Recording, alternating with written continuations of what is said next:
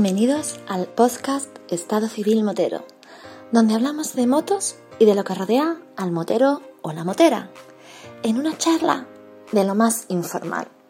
Así que ponte cómodo o cómoda y disfruta de este episodio.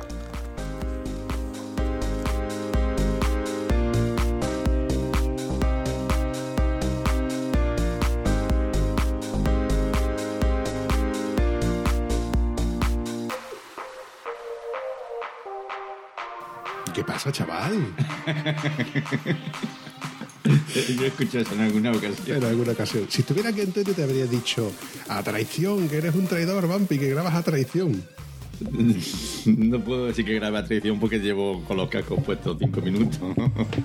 Sí, y evidentemente, pero oye, ¿y te, y te sientes... ¿Te impresiona? O sea, ¿te, te, te intimida, ¿no? De tener una pistola señalando, apuntándote. No me intimida, lo que me intimida es que esté grabando. Lo guapo de todo esto es que tú estás escuchando tu voz tal y como va a sonar. First things first, I'ma say all the words inside my head. I'm fired up and tired of the way that things have been. Oh, ooh, the way that things have been. Yo cuando escucho mi voz grabada no soy yo. Yo siempre digo, escucho un audio de WhatsApp de lo que sea, le digo a pareja, pero ah, yo cuando tú me escuchas a mí tienes esta voz y pone claro que tú tienes esa voz, digo, es que yo no soy así. Yo me escucho de una manera, cuando hablo me escucho de una manera y cuando oigo la grabación de algo es de otra. ¿A ti te pasa? Yo cuando conforme lo estabas contando, eh, en, en mi voz de de editora escucho la- eh, esa frase de, de la pantoja diciendo yo soy esa. Yo soy esa.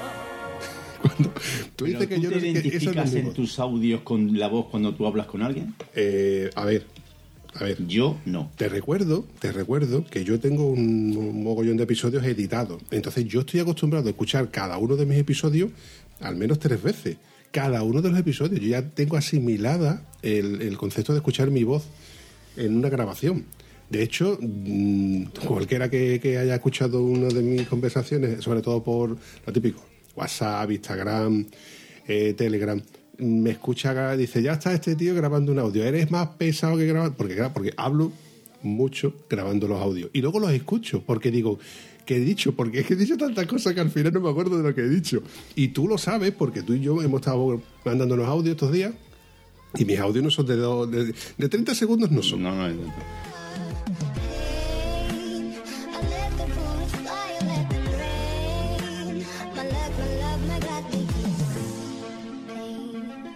Pero a la pregunta, ¿tú te reconoces en tu voz? Ya Y sí. de cuando habla... Ah, ya sí. Ya sí, porque lo era- tengo asimilado. Esa era la respuesta.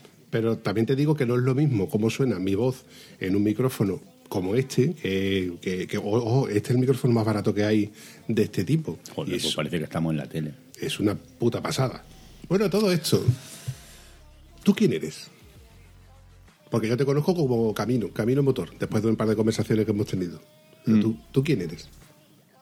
Joder, qué pregunta más rara. Nunca me han hecho una de esas preguntas. Yo muchas veces tú cuando me dicen de dónde eres, digo del mundo, pero ¿quién eres? Pues yo- Es que, es que esto va a, colación con la siguiente pregunta. No sé cómo definirme, tú. Cómo definirme profesionalmente, soy mecánico de toda la puñetera vida, que es lo que me gusta y lo que me sigue gustando. Que llevo cinco años sin trabajar de mecánico y no voy a volver a trabajar de mecánico. Que me apasiona la mecánica y me sigue gustando y me gustaría tener dinero para dedicarme a la mecánica mía o la de mis amigos, pero no como profesional. O sea, yo ya como profesional de mecánica ya paso. Ya paso de- de ese tema. Deduzco que lo has pasado mal cuando di- dices que no quieres volver a ser mecánico. Profesionalmente para ganarme la vida no.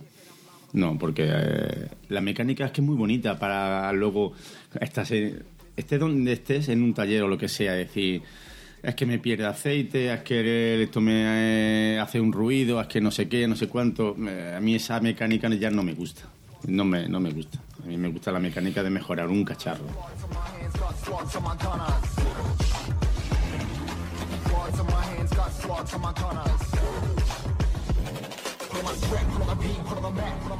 Yo llevo de mecánico desde que tengo 14 años recién cumplido. Yo dejo de, yo entré un año más tarde en la escuela, salí con 14 años de GB, yo no quiero seguir estudiando y dice mi padre, pues apedreas perros, no, pues de mecánico. Mi padre siempre ha estado con camiones y yo siempre he estado de mecánico. y me pongo de mecánico y mola. Y tengo la, la suerte de dar con un tío que me pongo a trabajar gratis en un taller de mi pueblo para aprender.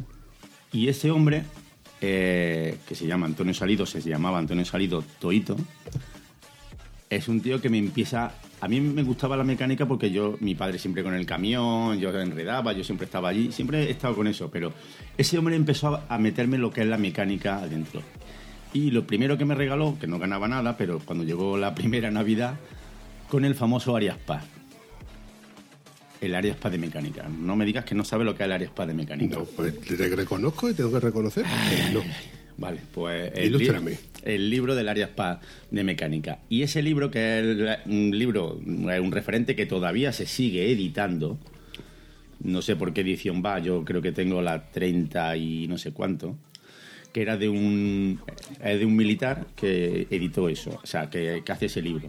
Y explica cómo funcionan las cosas. Y el que quiera aprender mecánica todavía hoy es, válido.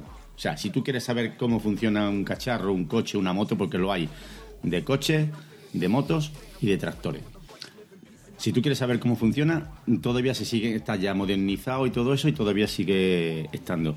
Y a mí ya con ese libro, pues me engancha. Me engancha, me engancha, me engancha y ya me meto en la mecánica, la mecánica, la mecánica. Hasta que me voy a la mili, que sigo de mecánico, termino de la mili. Yo ya quiero ganar algo de dinero, porque ya tengo 20, 20 años, al margen de lo que quiero es tener una moto, y para eso hay que trabajar y hay que tener dinero. Y entonces pues le digo a mis padres que me voy para Madrid.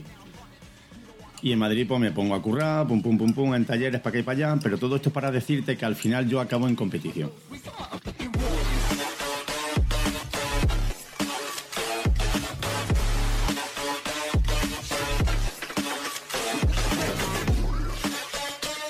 Ahí es cuando una vez que tú te metes eso, ya no te desenganchas, tío. Eso es es una droga, tío. Lo de las carreras es una droga. Lo de la competición es una droga. Y yo que ya soy muy competitivo por naturaleza, porque yo siempre es ganar, ganar, ganar. Y como decía, como era el del Atlético de Madrid, que yo soy del Atleti, el, el Luis Aragonés. Esto es ganar, ganar, ganar y volver a ganar. Por las carreras es ganar, ganar, ganar y volver a ganar. Y entonces yo soy muy competitivo en ese tema. Oye, me has dicho de que entras en el mundo de la, de la competición, pero que yo igual estoy... De coches, es de carreras de coches. Ah, vale, no es de vale, motos. vale, vale, vale. Porque es curioso que yo siempre me he considerado motero. Soy, me gustan las motos desde que tengo 13 años, más o menos que por un amigo que es el que me mete en el tema de la moto. Pero yo siempre he estado vinculado al coche, en la mecánica. Siempre coches, coches, coches, coches. Profesionalmente siempre coches. En la competición fueron coches, menos eh, dos años que estuve trabajando con motos por eso de cabezonería. Eh, en Madrid, eh, yo digo, quiero trabajar con motos, yo quiero que te trabajes con motos. Y entonces me meto a trabajar en un concesionario de Yamaha, Ducati, BMW. También había, luego estaban, llevaba el tema Vespa, que había Vespino allí por un tubo y no sé qué si había otra marca, que era Motocicletas Cantó en Madrid, que los que son de Madrid lo conocerán. Yo estu- estuve allí un par de años trabajando.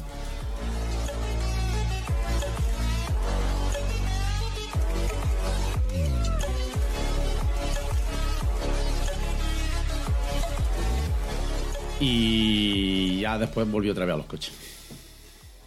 ¿Y compites en coche? No, compito no, soy mecánico.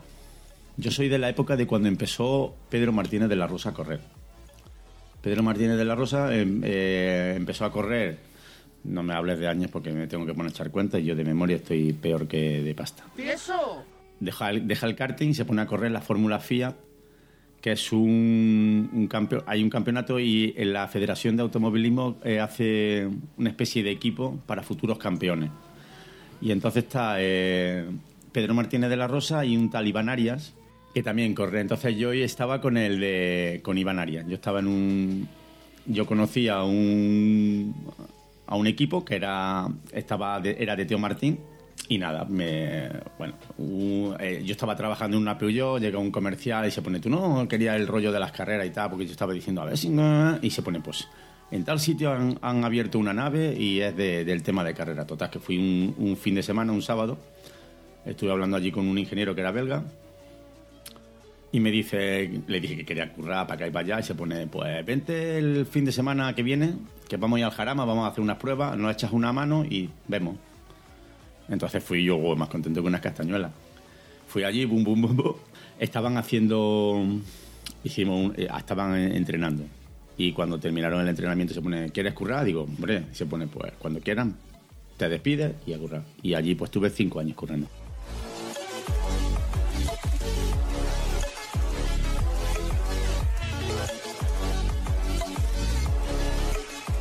Y estaba y allí, bueno, allí en esa época lo que está, lo que teníamos era la Fórmula FIA, estaba la R5 Copa, la Copa X, que eso, y luego lo que más había que era el Campeonato de España de Velocidad de Turismo, que era producción.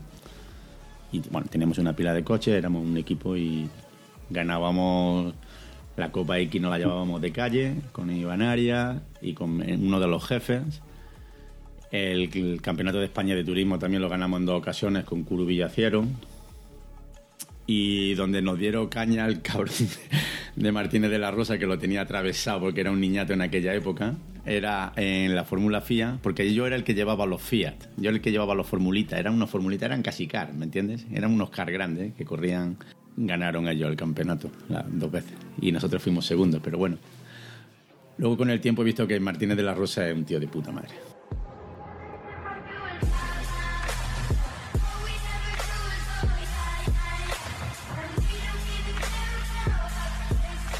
Pero en aquella época era un niñato inaguantable. Pero era muy competitivo. Por eso llegó, eh, llegó a la Fórmula 1 y Van Arias no. La, la pena es que De La Rosa no ha conseguido terminar de despuntar. Yo recuerdo la época en la que la que- Fórmula 1 se hizo famoso gracias a Fernando Alonso y De La Rosa siempre ha estado ahí a la sombra, que si probador, que si tal, que si cual, que si... Eh, tú tienes que pensar que la Fórmula 1 es lo más, de lo más, de lo más, de lo más. Esa es la punta de la pirámide del automovilismo. O sea, no hay más que eso. Y entonces, para llegar a esa punta de la pirámide, que solo llegan 22 pilotos, o 24, no sé cuánto hay, en el mundo, pues imagínate si tienes, si por el camino se quedan gente. Entonces, subirte ya a un Fórmula 1, aunque seas el último de la parrilla y, y eso, y ojo que em, De La Rosa hizo buenas carreras, ¿eh? y hizo su podium y su historia, que, Sí, no, sí, llegó, sí. que no era eso, pero hacer eso yo, vamos, yo firmo, pero vamos, no por llegar a la Fórmula 1, de llegar a, a otras categorías, es que es mucho. Oye, volviendo al mundo de, de la moto, deja el- el- ¿coincide que dejas las carreras? O sea, dejas de ser mecánico de carrera Y y te... dejo de ser mecánico de carreras por mi mujer.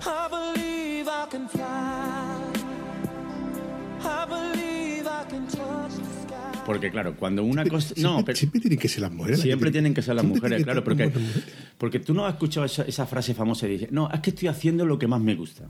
Claro, cuando tú haces lo que más me gusta, el tiempo no tiene, no tiene valor. No es, rela- es relativo, ¿no? Es relativo, claro. No Yo es me, yo me iba, yo me venía, a- a- me bajaba aquí a Jerez un miércoles y volvía un lunes y mi mujer pues estaba allí solana. No íbamos para Barcelona, no íbamos, en aquel tiempo no había tantos circuitos tampoco, pero para Calafat y mi mujer se tiraba pues cuatro o cinco días sola. Y cuando no había carrera había entrenamiento. Y, y al fin, y, todos los fines de semana, y cuando no había carrera y no había entrenamiento, había banco de prueba en el, banco de, de prueba en el taller, o había que hacer cosas, y además siempre. Entonces, yo perdía la, la noción de muchas cosas. Entonces hay un momento en que dice mi mujer que, que quiere tener niños, que con esta vida ella sola siempre, para acá, para allá. Mi mujer nunca le gustó Madrid. Ella es de, de un pueblo y, y bueno, la separación no ha venido por ahí, pero también ha influido, que ella tenía muy claro que se iba a morir, se iba a morir en el pueblo y entonces Madrid no lo ve, en fin, que, que dejó las carreras por eso.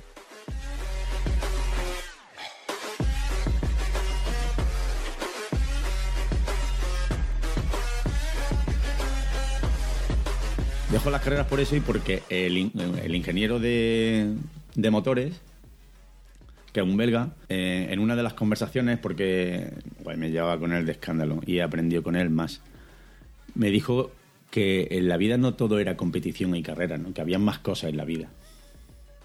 Y esa frase a mí se me quedó y cuando mi mujer me lo dijo, pues, en fin, que lo dejé. me arrepiento un montón de haberlo dejado. Porque hubiera llegado. Hombre, no a la Fórmula 1, no, porque para eso hace falta ya tener conocimiento y en la Fórmula 1 es más tonto a ingeniero de algo. Pero a categoría importante sí. De hecho, compañeros míos han estado uno, que pienso verlo ahora en Madrid cuando suba. Pues ese está con Albacete, ha estado con Albacete en, el tema de camiones y eso, y campeón de Europa. O sea que, que hubiera llegado. Cuando estás metido y en eso, eso va para arriba y gusta mucho. Me arrepiento, pero eso ya se te queda siempre en el. De hecho, ha sido un hándicap en mi vida, eh, el estar en las carreras. Porque luego cuando vas a, la vida civil, a, la mecánica de, concesionario, te crea el hándicap de que no dejas. Como al margen de que soy perfeccionista y competitivo, pues eso lo quieres llevar a un coche de calle. Y eso en un coche de calle no vale. ¿Por qué? Pues porque te comes los tiempos, te comes todo y te comes las ganancias. Entonces ahí lo que vale es montar y que salga andando y punto y ya está. Pero no te pones como yo me ponía, que si no está bien no lo puedo dejar. Y, y eso ha sido un hándicap también en mi, cuando he tenido el taller. Porque pienso mucho en, en hacer bien las cosas. Y claro, la gente conmigo estaba encantadísima, pero Flow like water, so I'm going mainstream. Yeah.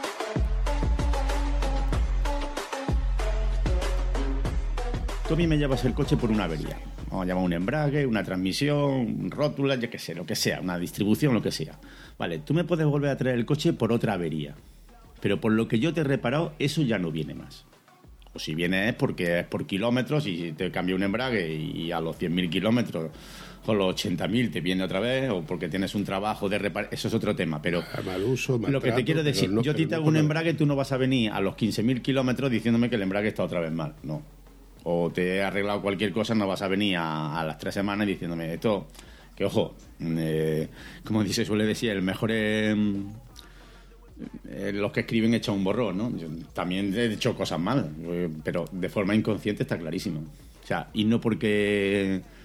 Sí, que siempre cuando te pones a hacer, siempre te puedes dejar a lo mejor un tornillo, pero no porque no le hayas puesto todo el interés de, de revisarlo todo, porque yo he sido muy meticuloso. Porque he visto romper coches en la última. Mira, en Jerez, una de las carreras que perdió, no fue esta vez, no fue Iván Arias, fue Javier Mora, con los Fórmula FIA, que porque llevábamos dos, el de Iván Arias y el de Javier Mora. En la última vuelta, primero, a la entrada de la recta de Jerez, eh, la que hay de izquierda, justo entrando en la recta, rompe una transmisión. Y por inercia, entró en meta. Tercero, creo. Hostia. O sea que ese es el rollo de la... Entonces yo te puedes poner a revisar cosas y tal, pero al final, si te deja algo, se rompe. Pues... En fin, Oye, dime. primera moto, moterit, mm. Primera moto mobilete campera. Hostia. Que no, que no era la que yo quería. Yo me pongo a trabajar, le digo a mi padre, quiero una moto, quiero una moto, quiero una moto, quiero una moto. En aquella era la, la época de las Pum Minicro. Pum Minicro era lo más. No, no, no, lo más eran las pocas horas. Pero eso ya era otro nivel, tío. Eso ya era. eso ya era para con carnet y todo. No, lo más era la Puminicro. Yo quería, al menos de marcha, ¿no? Algo- No quería las Derby Reventonas, que estaban en, en aquella época también, esas de tres marchas que corrían, la madre que las parió como corrían. Y le ponías un 65 y un tombas y aquello volaba.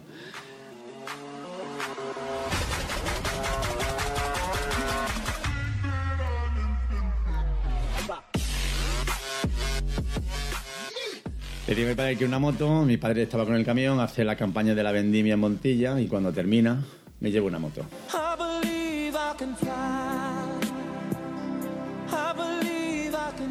Sky. Mobilete campera, hostia, de, de Se me gas, cae- tío. Se me cae el mundo. Esa sensación tío. que No te lo- de, de por fin tengo moto, pero vaya mierda de moto. Vaya mierda, digo, porque si hubiera sido un Vespino todavía, vale, pero una mobilete campera con el depósito corrido, macho.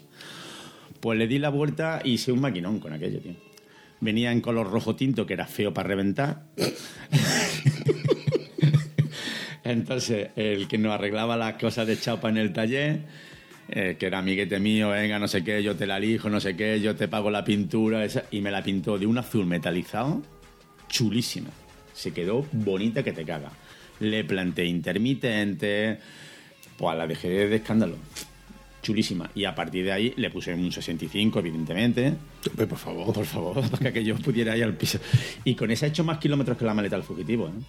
O sea, con esa nos íbamos a concentraciones a Ubrique, desde mi pueblo, que estamos hablando de 300 kilómetros. Subí baja cuesta, ¿eh? Ojo, Subí, baja- hostia, esa de Carbona, me- hoy cuando venía para acá me he acordado. Digo, hostia, me acuerdo cuando yo pasé por aquí con la campera, cuando... Hostia, que ya cuesta... Una cosa buena que tenía es que cuando aquello se venía abajo tú dabas pedales. eso, eso era un... Era un... Eso es- te- tenía doble tracción. a las dos- a las dos patas. Pero sí, tenía otra ventaja, que yo era el, la cisterna de todo el grupo. Porque los demás eran era una Pum Mini Cross, una Cóndor, una mobilete Cádiz, yo con la campera y ¿qué más había? Eh, ahora mismo no me acuerdo, ese era el grupillo, ¿me entiendes? Entonces, claro, a la mobilete campera le caben nueve litros y medio, quiero recordar. Entonces yo le iba dando gasolina a todo Cristo. Todos iban quedando sin gasolina por el camino y yo, bueno, yo echábamos la gasolina allí. O sea, ese era el, el, el bidón, ¿no? De, de la, La gasolina. vaquita, ¿no? La vaquita, ahí con el macarrón y, eh, y la- y el botellín.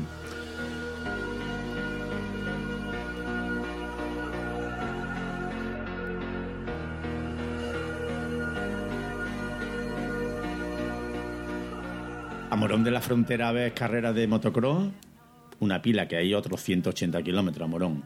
A Palma del Río, a al Modoval del Río, que hay otros 70 kilómetros a ves carreras. O sea, en aquella época lo que había eran motocross, motocross. Y entonces hemos ido un montón.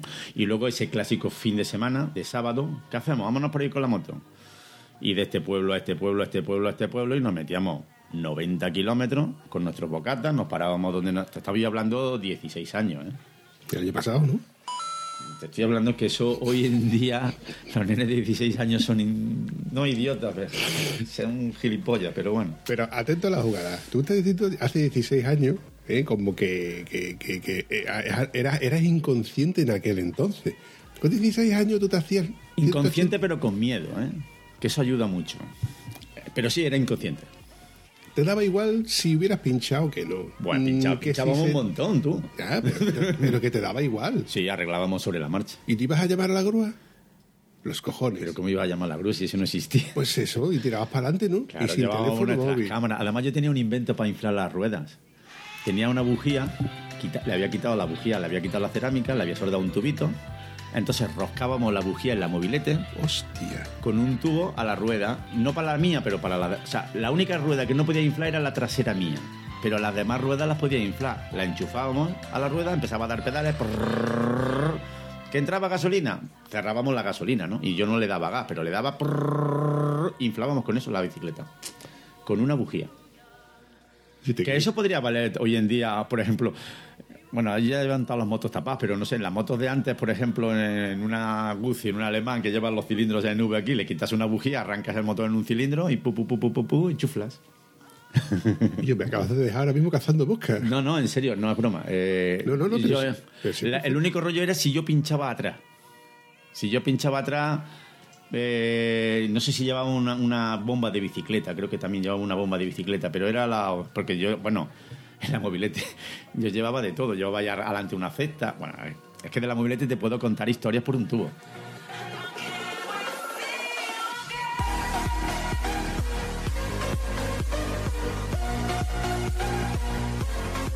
Con 17 años, a mí las ferias y las cosas esas nunca me han gustado, ¿no?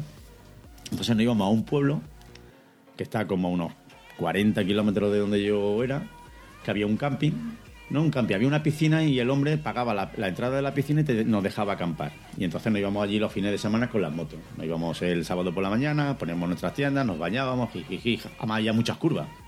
Cuando lo que pasa es que está en eh, el pueblo es Fuencaliente. Que ya, ¿Cómo, has dicho? Fuencaliente. ¿Quién, quién le pondría ese pueblo? ¿Qué- ¿Quién le pondría ese nombre Pues, al ti- pueblo? pues te lo digo yo. No, no. Se lo pusieron los romanos porque hay muchas termas.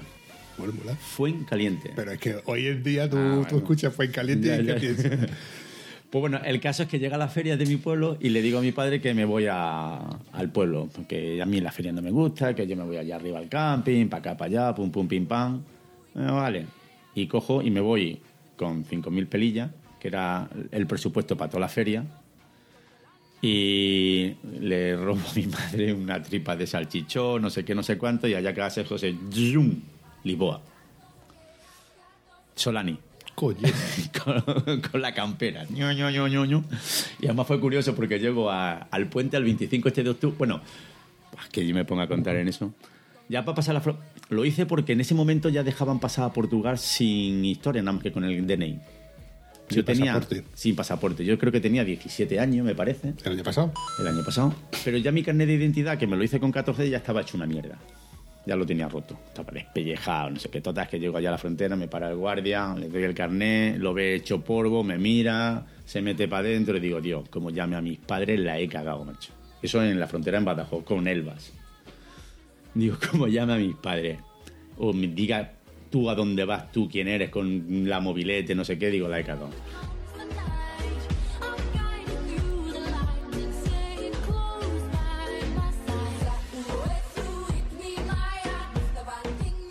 Total, que salió al rato y dije, vale, pasa. Me quedé pasmado y ¡yum! Y seguí. Dormí esa noche en Elba. Pero luego al día siguiente tiro lesión en Lisboa porque yo mi objetivo era ya eran los viajes en esa época. Llego, llego al puente al, al 25 este de octubre en el que eh, para entrar en Lisboa y claro, eso es de peaje.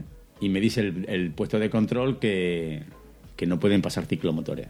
Digo, pero es que esto no es un ciclomotor, esto tiene 65 centímetros cúbicos. Eh, el tío ahí medio, déjame niño, ¿no? Es que se me ha caído la matrícula, no sé qué, no sé cuánto. Y el tío me dijo, que te vayas, que des la vuelta. Y digo, pero ¿y por dónde paso? ¿A aquel lado? Se pone por allí, por los barcos. Y yo dije, ¿qué estás diciendo? Total, que digo así, me agacho, el tío ya se salió de la casilla esta de- del peaje. Me voy para atrás y te juro que no sé lo que hice. Me metí por detrás de las casetas esas de- del puesto de peaje, empiezo a avanzar, no sé qué, con la mobilete y cuando acuerdo estoy en medio del puente, tío. Crucé el puente, ¡yum! entero. Allí que todo el suelo es de... Como... Adoquines. No, adoquines no, es como una chapa con cuadritos. Yo iba mirando para abajo y iba viendo el agua. O los trames, ¿no? Sí, no sé, un... Nosotros los llamamos trames. Tra- pues de eso. Y eso fue curioso. Y la gente pasaba y me miraba y decía, ¿y este dónde va con la movilidad por aquí? Y crucé el puente sin peaje, pero lo crucé. A la vuelta ya tuve que coger el barco. ya no iba a tentar más la suerte. Pero, pero fue curioso, macho. Y allí es donde conocí, bueno, más hambre que la leche, me junté con un francés en, en el camping y ese fue el que me dijo lo de lo del camping gas y lo del cacharro ese. Y desde entonces tengo yo el, eso que te estuve hablando antes.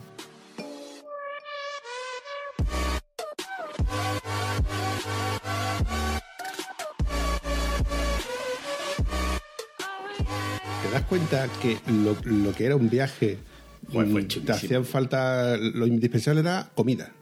Da igual que, que- que no llevaras calzoncillo, que no llevaras más camiseta, que no llevaras... Y hoy estamos todos preocupados por llevar eh, ropa técnica de Decathlon, eh, esas botas último modelo que lleva aquel Overlander que solo he visto, que también las hay en color rojo, que hacen juego con esta moto súper guapa que me he comprado. Una tienda de la OGE. ¿Cómo? Llevaba una tienda de la OGE, de la OGE. ¿Eso qué es? No me jodas, tío. O sea, No me, eres jovencito, pero tampoco eres tanto, Eh, coño. Coño, de la OGE, de la Organización de la Juventud de, de no sé qué de Franco, hostia. La O- no sé lo que significa, pero... Sí, hombre. No sé lo que es la OGE, pero es de... es- No, no, en serio, es de... Que sí, que sí, a ver, Camilo, que no, que no me estoy riendo de ti, pero te- te- eh, quiero que te rías de mí de la ignorancia mía. Yo, si tú me hubieras hablado a lo mejor del ejército de tierra, del ejército del aire, pues vale, pero de la Vale. OGE no. La OGE era una, la- una- eh, Franco tenía mm, dentro de su organismo y coñas de esas para a la gente mm, encauzarla, pues desde jovencito estaba lo de la OGE, lo- como los Boy Scouts, por así decirlo. Y entonces ya se había disuelto un poco la OGE, porque ya eran los años 70 y mucho. Y tú rescatas una, una tienda. Nosotros, el grupillo, conseguimos una tienda para irnos de camping y todo eso. Y La, típica tienda que pasa de colega a colega. Eh, Era del grupo, era una tienda una canadiense de lona, de esas clásicas de lona así, que no llevaba ni doble techo ni nada, que ya era buenísimo. Pero todo esto al hilo del, del tema de la ropa. Yo no llevaba de ropa, no sé lo que, no tengo ni puta idea, no me acuerdo lo que llevaba de ropa, pero me acuerdo que llevaba mi saco de dormir, con una tienda de campaña de 6. Que cuando yo la monté en el camping, yo metía la mobilete dentro de la tienda por si la fly, ¿entiendes? O sea, A un lado del palo entraba la mobilete y al otro lado del palo ponía José su saco para dormir, que allí dormían seis personas. Y eso llevaba un cilindro, bujía, llevaba todo el motor despiezado, por si pasaba algo.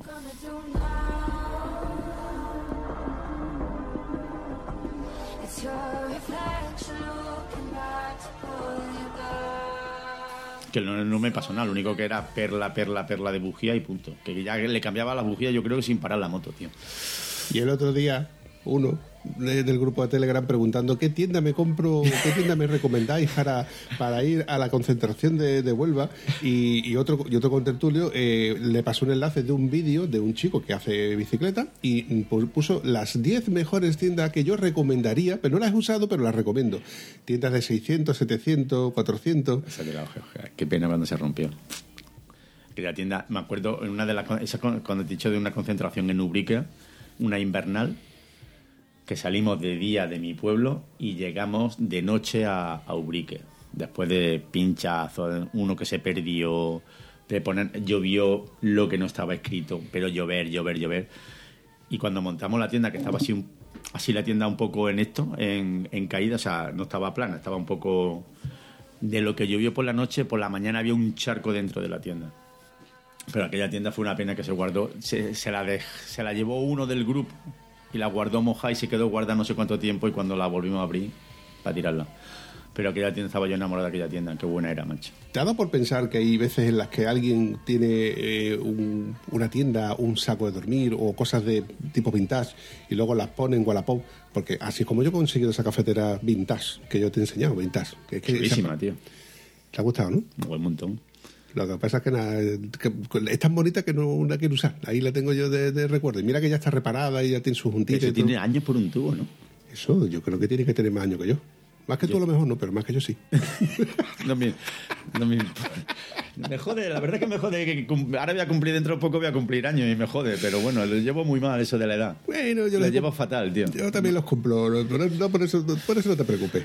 Bueno, bueno, dicen que uno es como se siente, ¿no? Eso es verdad, ¿eh? Pues entonces se me paró a mí el reloj hace mucho. Pero no, luego te miras en el espejo cada vez que te afeitas y te dices, no, tío, tú ya te sientes de una manera, pero esas arruguillas no son de... Pues no te mires en el espejo, coño. Tienes razón, pero...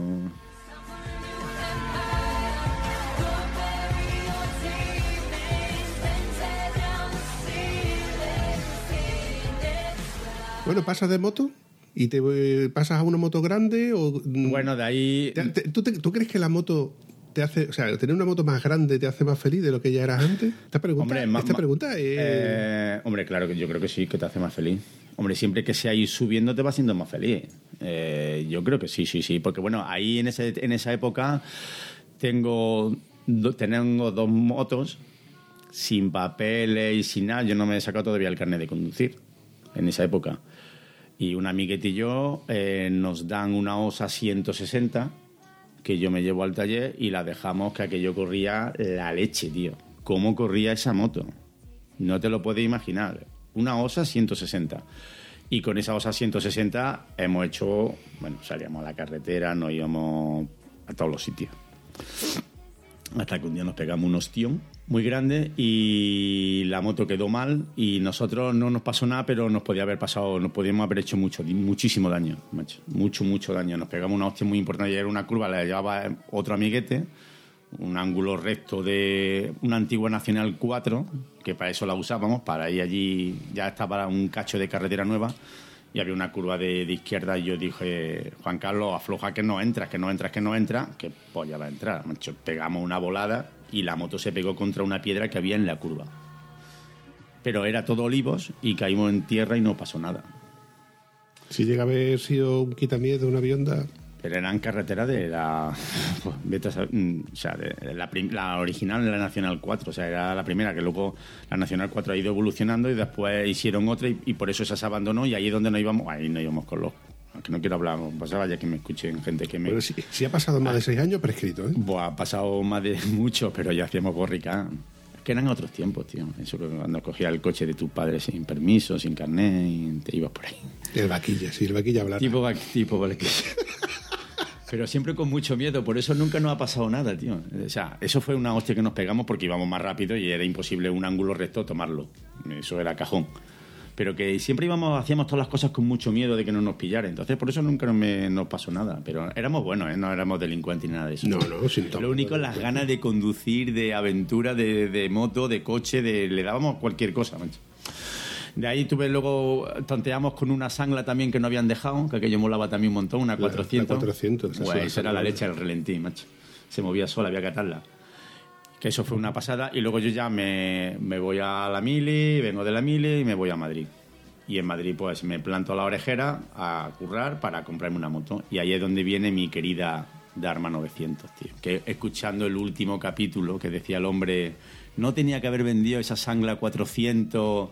Y estaba escuchándolo y yo decía, no me tenía que haber seducido los cuatro en línea japonés y no haber vendido mi Dharma. Si yo pudiera pillar otra vez esa moto, la pillaría yo, macho.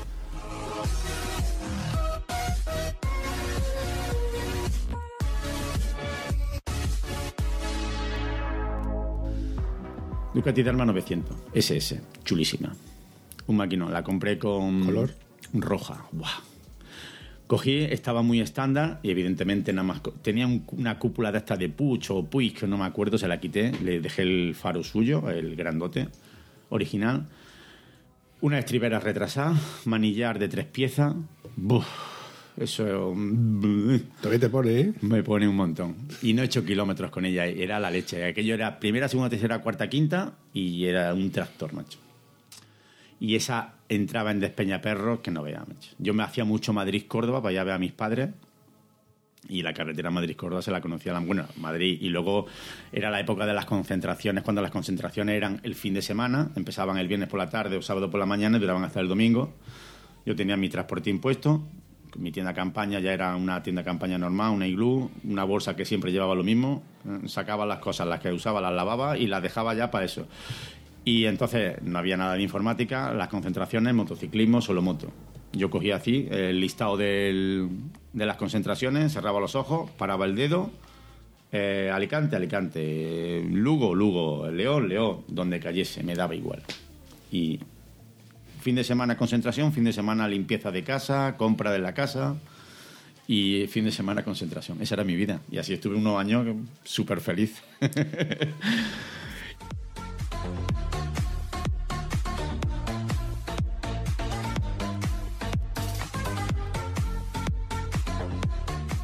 y ¿Recuerdas por aquel entonces? Te estoy, te estoy tirando ya mucho de la lengua, pero tú te acordarías.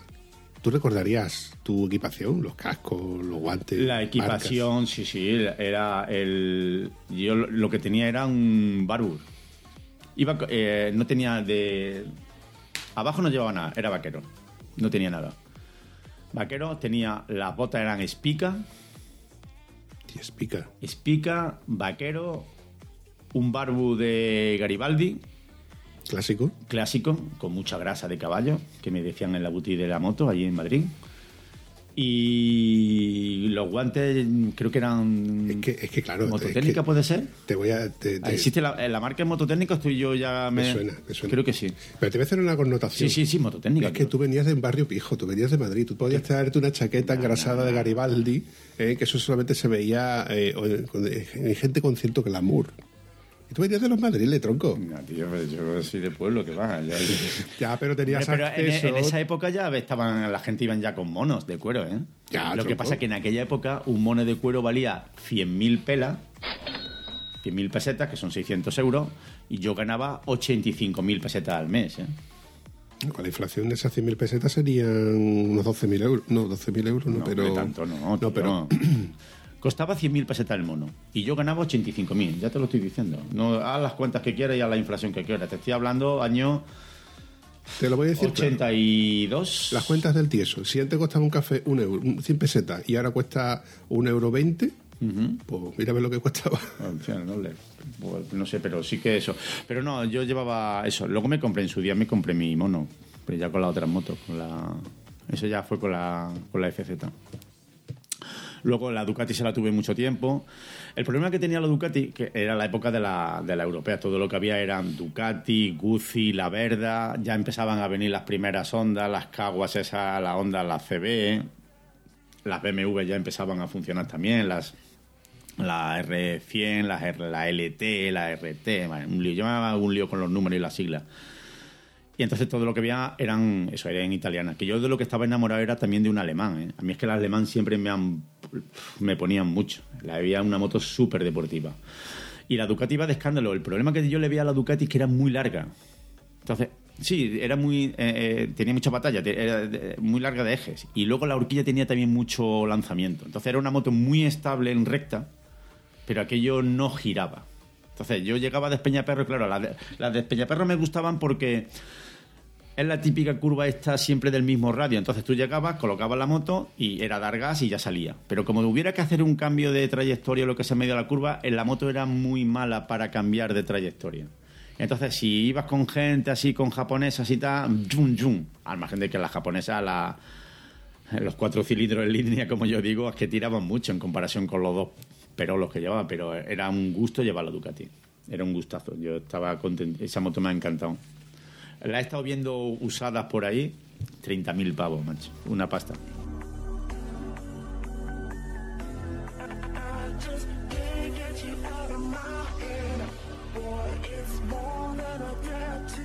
Hablando de la Ducati, ya está, que la tuve ahí un montón de tiempo y me encantó. Esa moto le hice un montón de kilómetros, pero yo ya lo que quería era correr. Y entonces, pues claro, el siguiente paso en esa época salió la, la GPZ 600 de Cagua.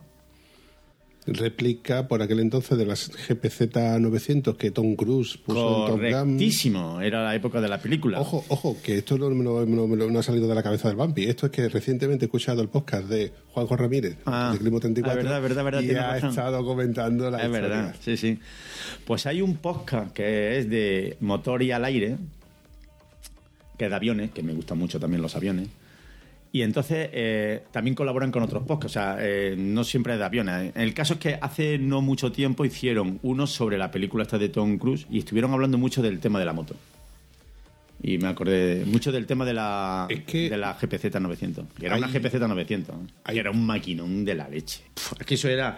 Es que yo creo que fue de esos cambios que hubo muy drásticos. Luego ya se estabilizó un poco, pero hostia, esa moto pegó un cambiazo.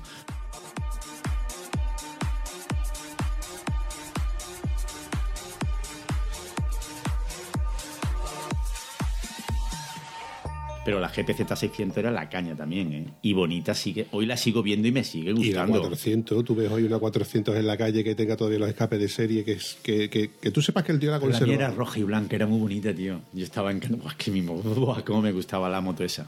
Yo tuve un, un vecino, eh, este hombre tuvo una Yamaha XT3 y medio negra y amarilla.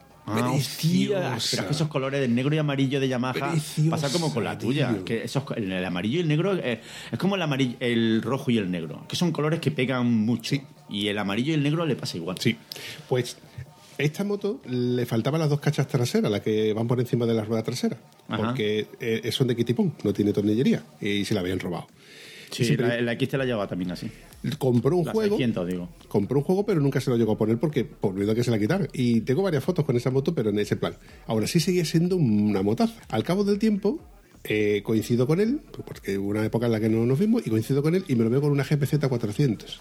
Y digo, La GPZ 400, pero esa la llegaron a vender. Yo es que te- he usado una, pero ¿esa la han llegado a vender aquí o eran de importación? No, no, yo creo que la vendieron aquí. GPZ 400S, que tenía el carenado. Hablando de una cuatro, un cuatro cilindros. Eran dos en No, no, yo te estoy hablando de la GPZ 400, 600. que era negra y blanca. ¿Ya me has dejado fuera? Hola, ¿qué tal? Pues resulta que como no me he quedado yo convencido con lo que acabo de comentar, eh, digo, ¿y, y ahora que estoy editando, tengo internet por delante, digo, voy a echarle un vistazo. La verdad que es un poco confuso, porque he mirado en un par de páginas aquí en Google y tienen datos un poquito contradictorios. Lo que sí que está claro es que aparece en 1984, solo que a España no llegó hasta, hasta aproximadamente el 88, por temas de aranceles. Al parecer costaba mu- muchísimo traerla aquí y, lo- los precios rondarían, según qué página, entre 1.600.000 pesetas y 700.000 pesetas. Por eso digo de que son con cifras que, que me rayan un poquito. Esto habría que mirarlo más concienzudamente y yo no soy experto en esto. Ya os digo de que lo estoy mirando a través de Internet.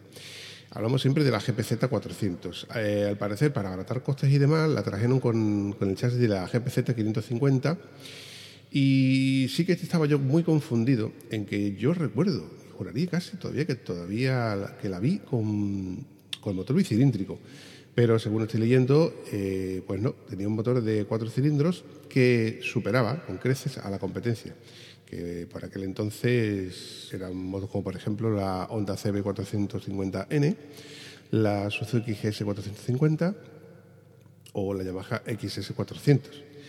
Esas sí eran bicilíndricas. Eh, claro, esta al tener ese carenado molón y sus 50 caballos, también dependiendo de dónde lo miréis, porque también he visto que tenía por otro lado 48, eh, alcanzaba aproximadamente los 182 kilómetros por hora, que no está nada mal para la época. Comentar también que respecto a los frenos, incluían tres discos de freno, dos típicos de delante y uno de detrás. El motor andaba hasta las 8.000 revoluciones por minuto con carburadores de 21 milímetros. Eh, ya os digo que estas son cosas que yo estoy leyendo a través de internet. No me documento, no me suelo documentar, por lo cual os pido disculpas, pero como me quedaba la duda de si era un bicilíndrico o eran cuatro cilindros, pues, oye, pues ya voy a comprobarlo, ¿no? Que menos, ¿no?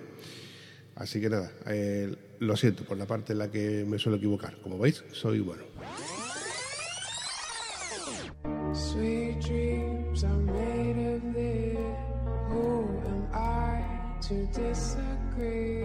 Travel mojón. Yo no sabía que existiera, yo no sabía que existía esa moto, la 400, la GPZ 400. Y Bueno. luego creo que Juanjo, creo que eran de importación o venían de Canarias, un sitio así que entraban por ahí por Canarias. Pero yo, he- yo la he usado. A mí me dejaron una estando ya viviendo en Málaga. Pues esta Kawasaki que te estoy comentando, que re- re- recuerdo perfectamente que era una, un 2 en línea, con sus dos tubos de escape. Y yo decía, esta moto es más chica, tío, esta moto, que vale, pone que es 400, pero la 3,5 por esto, tío, esto no... Dice, y yo, esto va como un avión. Esto Bueno. va como un avión. Antes yo iba al trabajo con la monocilíndrica, que iba forzada porque iba casi a tope, y ahora me sobra motor. Va estupendo, va. Total, que la probé un día y dije, hostia, esto mola.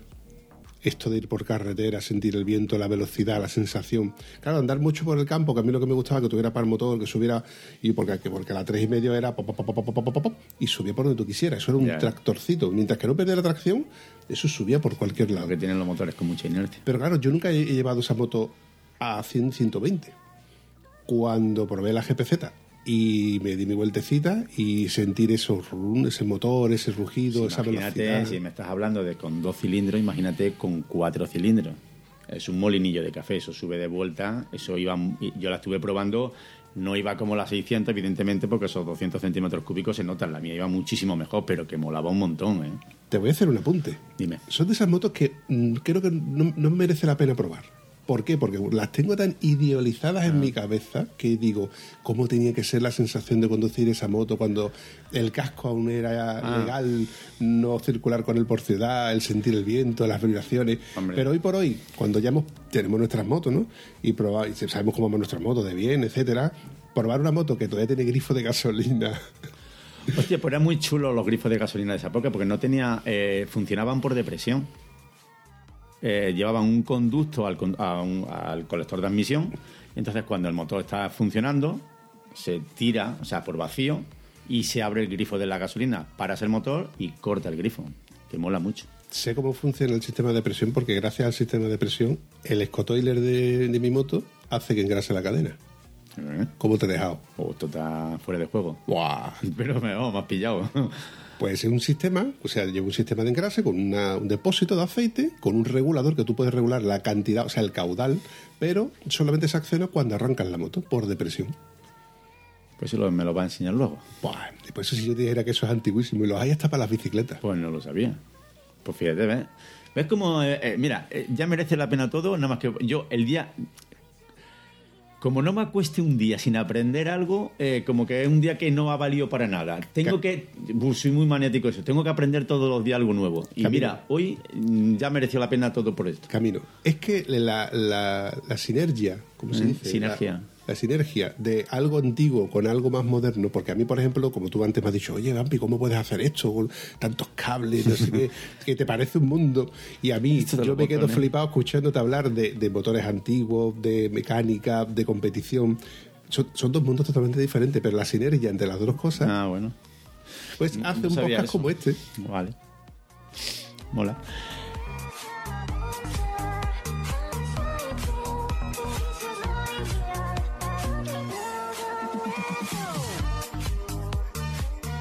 No, sabe, no sabía ese sistema, pero hombre, yo conozco sistemas de engrase que hay en vehículos industriales, pero van son de otra manera, van por aire comprimido, centralizado, con muchos tubitos, bulones y cosas de esas. Además, tú que trabajas en el tema, las máquinas, todo esto, verás que los bulones llevan a un sistema centralizado, lleva un depósito de grasa, le echas y...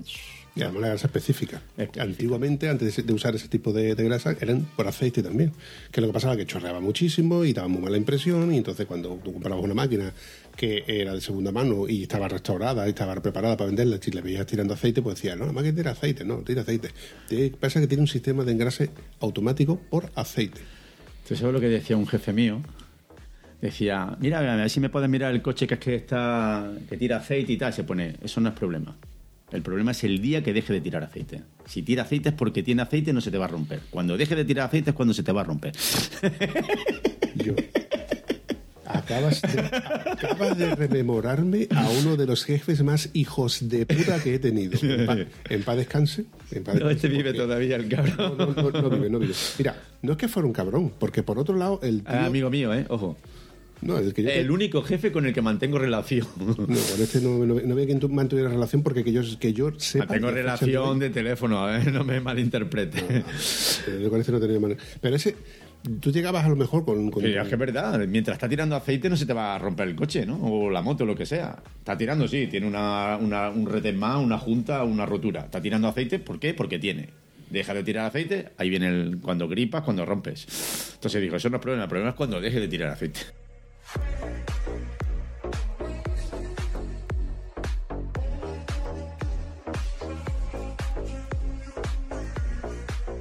Pasa como con los accidentes. Los accidentes no son por una causa nunca. Los accidentes, las caídas. El otro día cuando se cayó mi amigo Willy con la KTM, ¿qué fue? ¿Una causa? No, fueron pues que venía del trabajo, que va con rueda de taco y que la rotonda estaba como estaba. Y entonces, pues, se y que vendría a lo mejor un pelín más rápido para ir a su casa. Pues se juntan ahí porque esa rotonda la estaba haciendo todos los santos días pues ese día se cayó. ¿Por qué? Pues porque se junta ahí todas las causas y cuando hay accidentes de aviones, que yo sigo, me gustan mucho los accidentes, de- o sea, me gustan los accidentes, no, sigo los temas de los accidentes y de... Siempre que hay un accidente es por cuando se hundió el barco este ahí en Italia, el del pavo este, da igual, al final siempre hay una cascada de, de- de cosas, ¿entiendes? Siempre son cascadas. Volvemos al tema de las motos. Volvemos al tema de las montañas. Que me gusta desvariar. tío. ¿Te das cuenta? ¿Te das cuenta la, fa- Bueno. la facilidad que, te- que, que- que- que existe?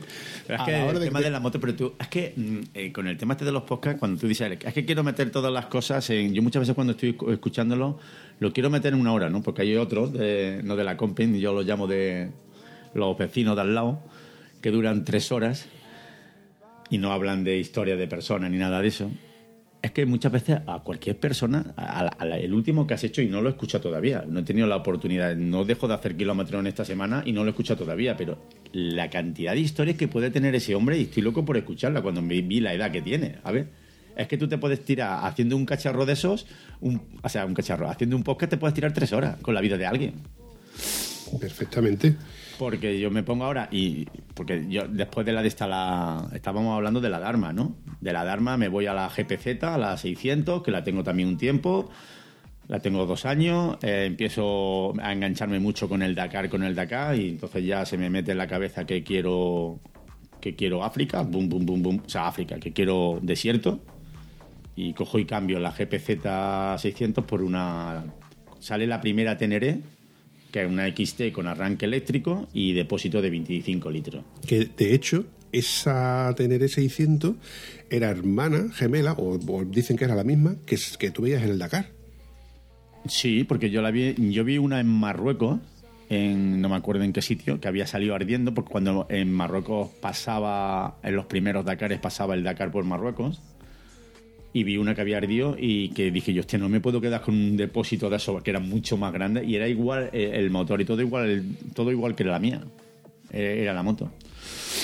Y esa moto pues también la tuve un montón de tiempo y bueno, después tuve más motos y esa no me la... Porque dije que esa no me la iba a quitar ya nunca.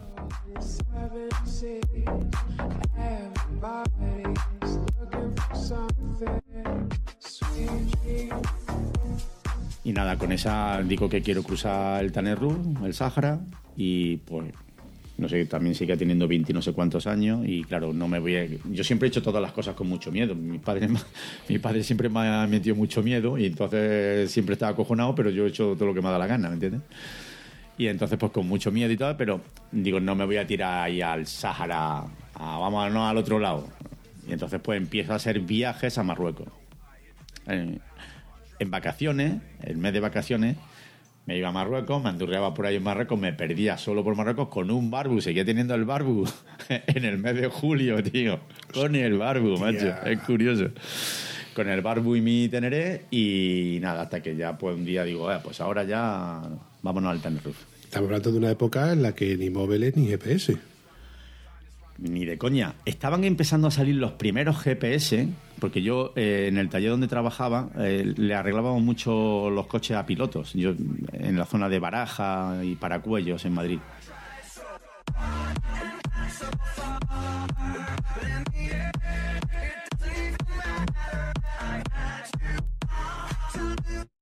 Y había un piloto con el que tenía mucha amistad y decía que había unos cosas que eran GPS de la marca que eran de Garmin que valían 300.000 pelas.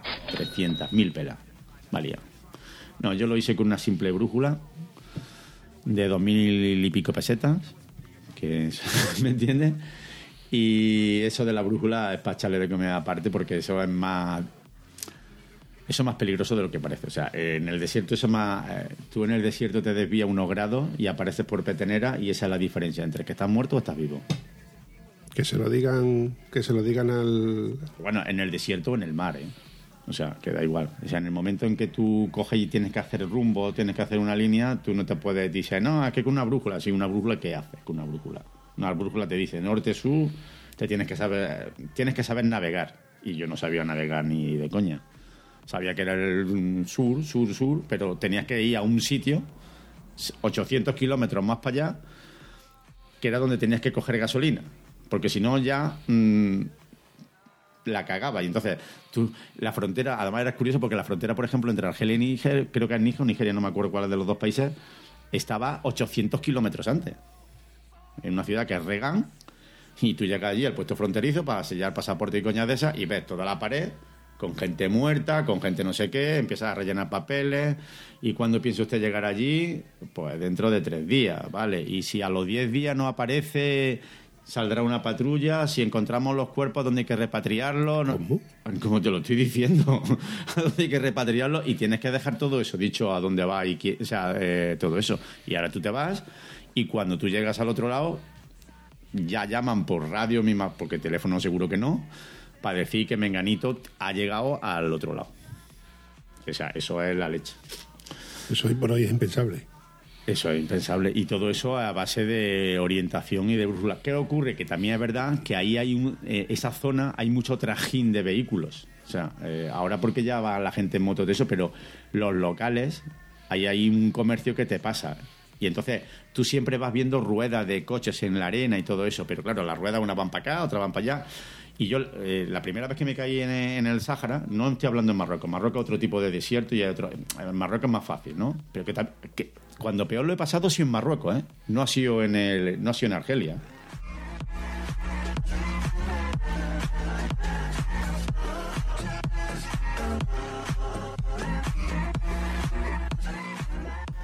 La vez que más miedo he pasado, que he estado a punto de decir, José, la vas a cagar, ha sido en Marruecos, la última vez que fui a Marruecos, que ya no he vuelto a bajar más.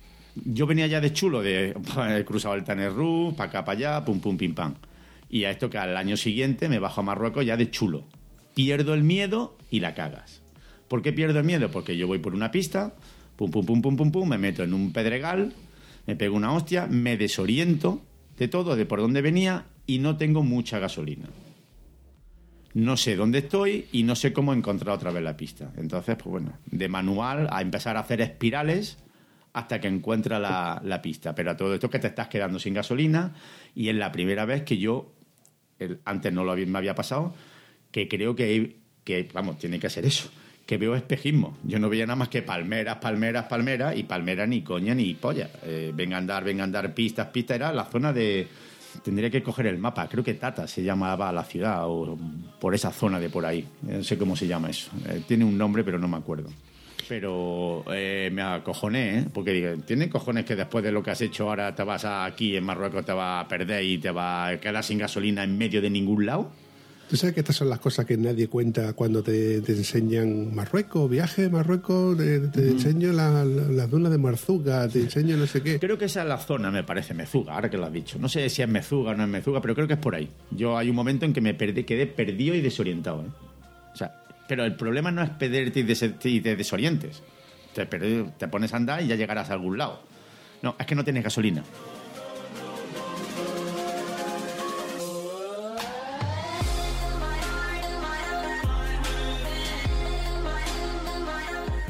Es que no sé cuánta gasolina llevaba. ¿Años? ¿Yo? No sé, 25 por ahí, ¿no? 26. El año pasado. Sé, no me acuerdo. Yo tengo un cacao con los años. Me tengo que poner a echar cuenta, tío. ¿no? No, pero, pero un cálculo. Tampoco te voy a decir con cuántos años tenías para cuando dejaste de hacer el tonto. Tonto no me he dejado hacerlo nunca. Pues sí, yo, yo sí. cal- yo calculo que tendría 25 años, eh, 27, 26, porque luego viene ya la época de la FZ. O sea, a tomar por culo la XT y Yo- ahora una FZ. eh, sí, no, la FZ y la XT. Es verdad, es verdad, lo has dicho antes. las dos. 25, 24, 25 años. Por ahí andaría. ¿Y de la XT? La XT, digo, esta moto es para toda la vida. Es como la que te cagas. Los la cojones. quiero, le he dado besos y ¡buah! Por los cojones. Ah, Tardé mucho. Si las motos son como las mujeres, te Tardé mucho todas. en quitármela de encima. Sí, y pero me la quité. ¿sabes por qué? Por una KX2 y medio. Una No, cagua. Te la quitaste porque no eras No capaz tenía de- dinero. No, no, no, exactamente, porque como buen tieso que tú eres, Cago yo, puta. no podemos mantener dos motos. No podía. Si no, no te hubieras deshecho de la anterior. Cuando nosotros nos deshacemos de una moto es porque queremos otra. Que evidentemente va a sustituir a la anterior. Claro. Te equivoques o no, ya eso te la comes con patata. Pero que eches de menos a tu ex, eso, eso, eso es así, cabeza. No sé, pero. Me refiero a la moto, ¿eh? Ya, ya, ya, nada. Mía no la he hecho de menos. Me la pudiera quitar de encima, me la quitaba de, de un plumazo. Me está trayendo muchos problemas. No, del, me quedo con la XT, me compré una FZ porque yo decía que con la Teneré España era muy grande. España era. No te puedes imaginar lo grande que es España con una moto de 30 caballos. Porque la, la, la XT te- tenía. an- Era un motor cojonante en la leche, pero no dejaba de tener 32 caballos, creo que tenía, o 35, no lo sé, pero mm, aquello andaba poco. Y España, desde Madrid, que desde Madrid España es muy pequeña, pero con la XT era enorme. Que ya venía a Córdoba, era un follón. Y entonces paso otra vez a mi 4 en línea, tío, y revoluciones para arriba. Y me compró la FZ, que estaba recién salidita, el modelo, y aquello mola que te caga. Y entonces sigo con el tema de la Teneré ahí por Madrid, por el Valle de los Caídos y todo eso, haciendo campo, pero ya empiezo a entrar en el jarama.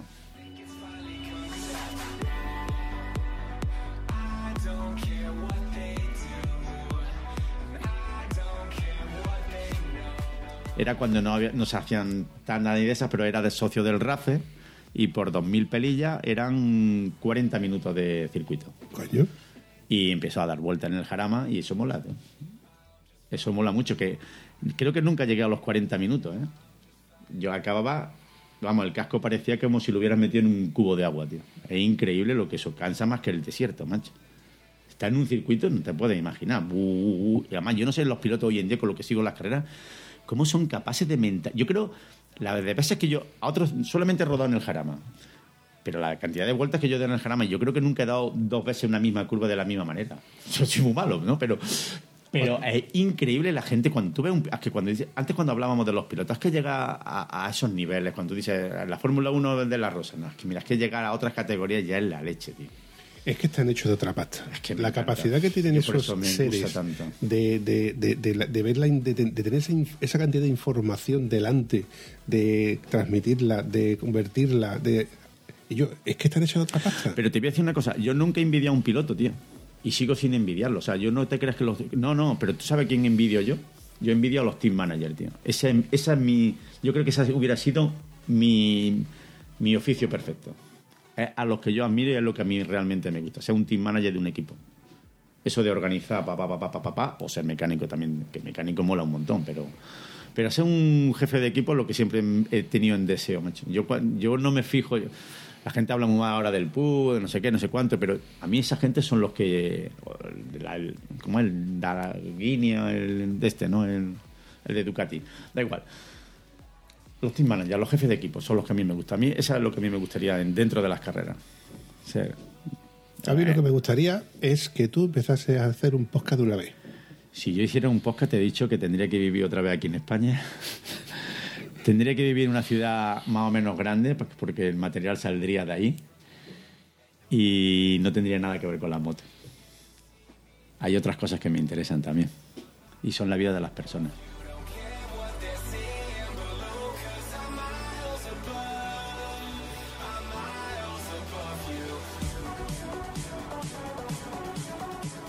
Después de la FZ, yo llego, vendo la FZ, me vengo de Madrid y me vuelvo a Córdoba, porque mi mujer ya no quería Madrid. Me vuelvo a Córdoba y empiezo a andar con la Teneré por el campo. Entonces, en aquella época, eh, mis amigos eh, empiezan a hacer trial y empiezan con las motos de trial. A mí el trial me gusta verlo, me encanta, pero yo como soy muy malo no, no puedo. Pero empezamos a hacer campo, hacemos a, a hacer salida. Ellos con la moto de trial, yo con la yo con la Teneré. Entonces, claro, se rían de mí, ¿dónde vas con ese muerto? No sé qué, no sé cuánto. Ellos iban volando. Los de la Pumini Cross, los de la mo- mobilete Cádiz, todo eso, ya tenían ese tipo de motos, ¿no? Y entonces empiezan, de ahí se, empiezan a- se compran motos de cross, cuando se podía ir por el campo con motos sin matrícula, sin luces, sin nada. Y ahí es cuando yo me quito la Teneré de encima para comprarme una KX 2,5. Que no veas cómo mola eso un montón. Y empezamos a hacer, ya empezamos con el endurillo. Y empezamos ahí mm, a hacer ya rutas y cosas de esas, hasta que se empiezan a poner las cosas chungas y dicen que ya no puede ir con una moto de sin luces por la carretera ni por el campo, ni sin seguro. Y entonces empiezan ya con las motos de enduro.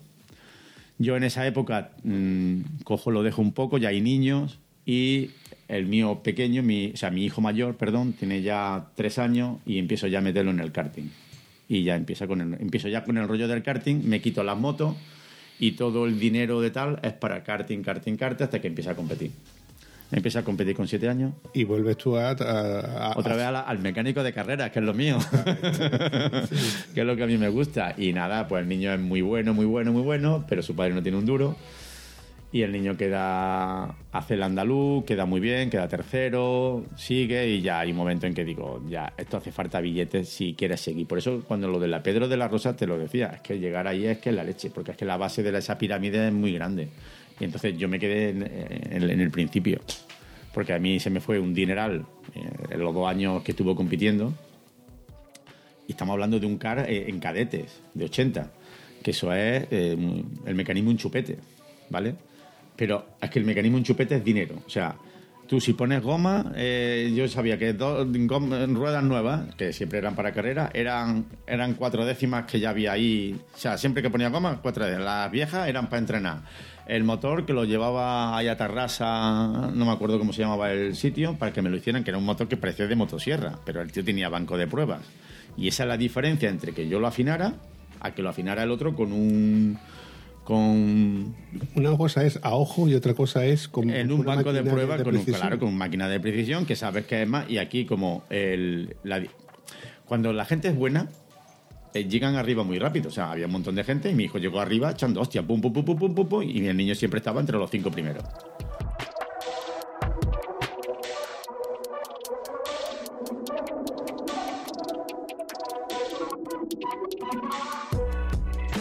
¿Qué ocurre? Que ahora del 5 al primero ya, ahí es cuando empieza ya, eh, las diferencias ya es dinero. Y entonces, nosotros, ya ves, el niño quedaba cada, quedó una vez segundo, cuarto y muchos terceros. Muchos terceros que fueron, eso fue lo que quedó en el campeonato, pero ya hay un momento en que digo, yo aquí seguir metiendo dinero, porque no solo el karting, es tener que ir a correr, entrenar, no sé qué. Y dice, si no hay dinero, es gastar dinero por estar aquí. Entonces intenté conseguir dinero, no lo conseguí, pues el niño ya se dejó de correr. Y ahí hay una época en que ya me quedo sin moto y ya pues me voy para Málaga y monto el taller. Y ahí en el taller ya me estanco empiezo a echar de menos las motos, mi- me pongo insoportable y mi mujer empieza a decirme, cómprate una moto, cómprate una moto, cómprate una moto. Y cómprate una moto y no hay para una moto y cómprate una moto y cómprate una moto y vete por una moto y vete porque la afición de mi mujer es otra. Y cómprate una moto, cómprate una moto hasta que al final me compré una TTR. Eh, Yo sabía lo que quería, Y yo, por un momento he pensado que te iba a comprar una mierda de BMW. No, no, no, me compró, ayer cuando me compró la TTR, otro maquinón, ¿eh? Eso Sí, no tenía nada que ver con la XT, Espera, espera, espera, es un maquinón, maquinón. Espera, espera. Para mí, vamos. TTR, TTR. TTR 600R, la de arranque a patada. Toma ya, eso, es- eso es para hombre, ¿eh? Eso está. Sí, pues la verdad es que sí, tardé dos años en aprender a arrancarla. dos años, ¿eh? Que yo no que sé los que- amigos conmigo ya otra vez el camino, me cago en la leche. Calla, calla, que yo tenía un colega que me decía, yo cada vez que le decía que yo, déjame probarla, tío, déjame probarla, que sí, vale, toma, arráncala, te doy tres oportunidades. Y yo, claro, temblandito, te montabas, le pegabas tres patas y decía, hijo puta, ¿qué le has hecho? Y dice, no, no le he hecho nada. Y tú te mosqueabas con él, el gordo, no, nunca, me, nunca me olvidaré de, gordo, yo, déjamela, tío. Y dice, yo te la dejo, venga, vale, pero tienes que arrancar la tercera, la tercera pata. Claro, sabía el cuál era el truco para arrancarla, de poner el punto del descompresor, el pu- y, le- y yo le decía, gordo, tú le has puesto un desconectado. Esto tiene que tener un desconectado por algún lado. Que no, coño, mira, pum, pum, pam. Y la arrancaba a la primera. Hijo puta, ¿cómo coño lo hace? Esto Volvías como- a intentarlo y, y seguía sin arrancar. Yo tardé dos años en arrancarla, le hice de todo, que si el- los reglajes de válvula, que si quedaban las válvulas pisadas, que si el, el descompresor regular, lo que yo, yo que sé lo que yo llegué a pensar. Y al final es nada. Al final, porque cuando ya aprendí a arrancarla, ya me daba igual. Yo ya la arrancaba, ya no tenía... Yo, nosotros hacíamos una parada en medio del campo y la moto estaba al relentín, ¿eh? Yo no, para no, para que luego no me esperaran, porque yo, cuando voy así rodando con gente, en grupo, lo que sea, que yo, si a alguien le pasa algo, yo soy el primero en parar, se ayuda, lo que sea. Pero, y si hay que estar una hora, una hora. Si hay que estar dos. Lo que no soporto es que la gente esté para por mí. O sea, yo me puedo parar por ti, a ti te pasa algo en la moto y sí que desguazar el motor, se desguaza y se vuelve a montar. Y sí que está allí todo el día y se ha acabado la, la salida, se ha acabado, se ha acabado. Y nos damos la vuelta y se ha acabado. Ahora, que pase cualquier chorrada por mí, no lo soporto.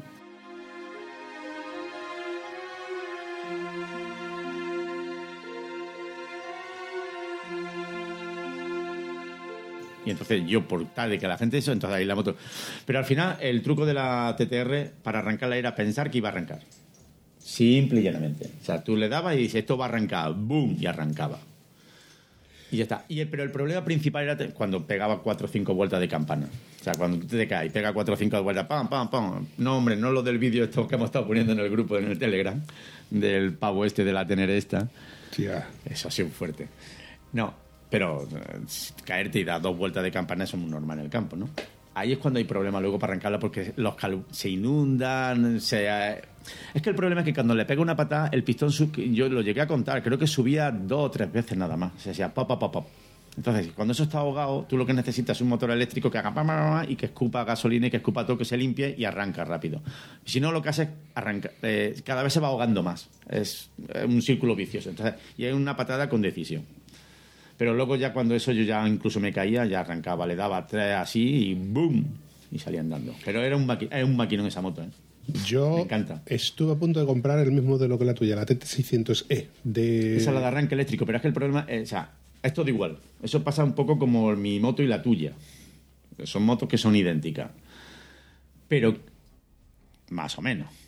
Pero no lo son. No, no, O sea, me vengo a referir a las dos TT, la, la TTR y la TT. Claro, es, que es como la mía y la tuya. ¿Son iguales? Sí. ¿Son iguales? No, son diferentes. Sí, tienes razón. Pues esto es igual, las dos TT estas son igual, la E y la R son diferentes. Porque la mía pesa ya de entrada, o sea, la mía, la que yo tenía, la TTR, pesa ya de entrada 15 kilos menos.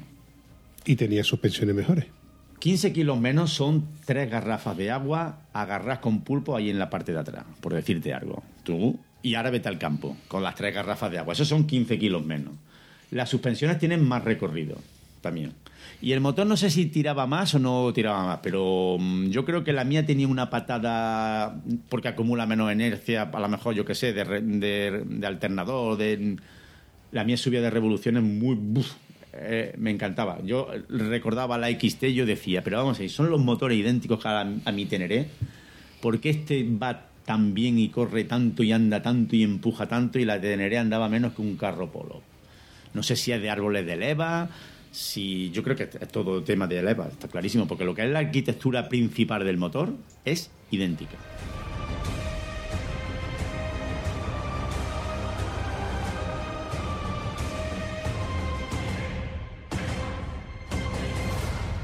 Anécdota Bambi. Anécdota, Mira, Vampi. eh, en esto que me meto con el CTA y te, te calienta, te envalentona, tu casquito, tú te compras tus guantes, te compras tu equipación, venga, vale, venga, le pones ruedas de taco y dices tú, Quillo, mi moto vale una pasta. Mi moto se cae, parte un plástico y vale una pasta. Coño, pues, ¿por qué no me compro como hacen todos los colegas del CTA? Tienen una moto para andar por el campo, una moto vieja, una XT, un- una Dominator, un, un- un hierro. Un hierro, no- un hierro, que- que- no duele meterlo por el agua, que si se inunda, que da igual. Da igual. Pues- la Tenerife me cayó una vez a un arroyo.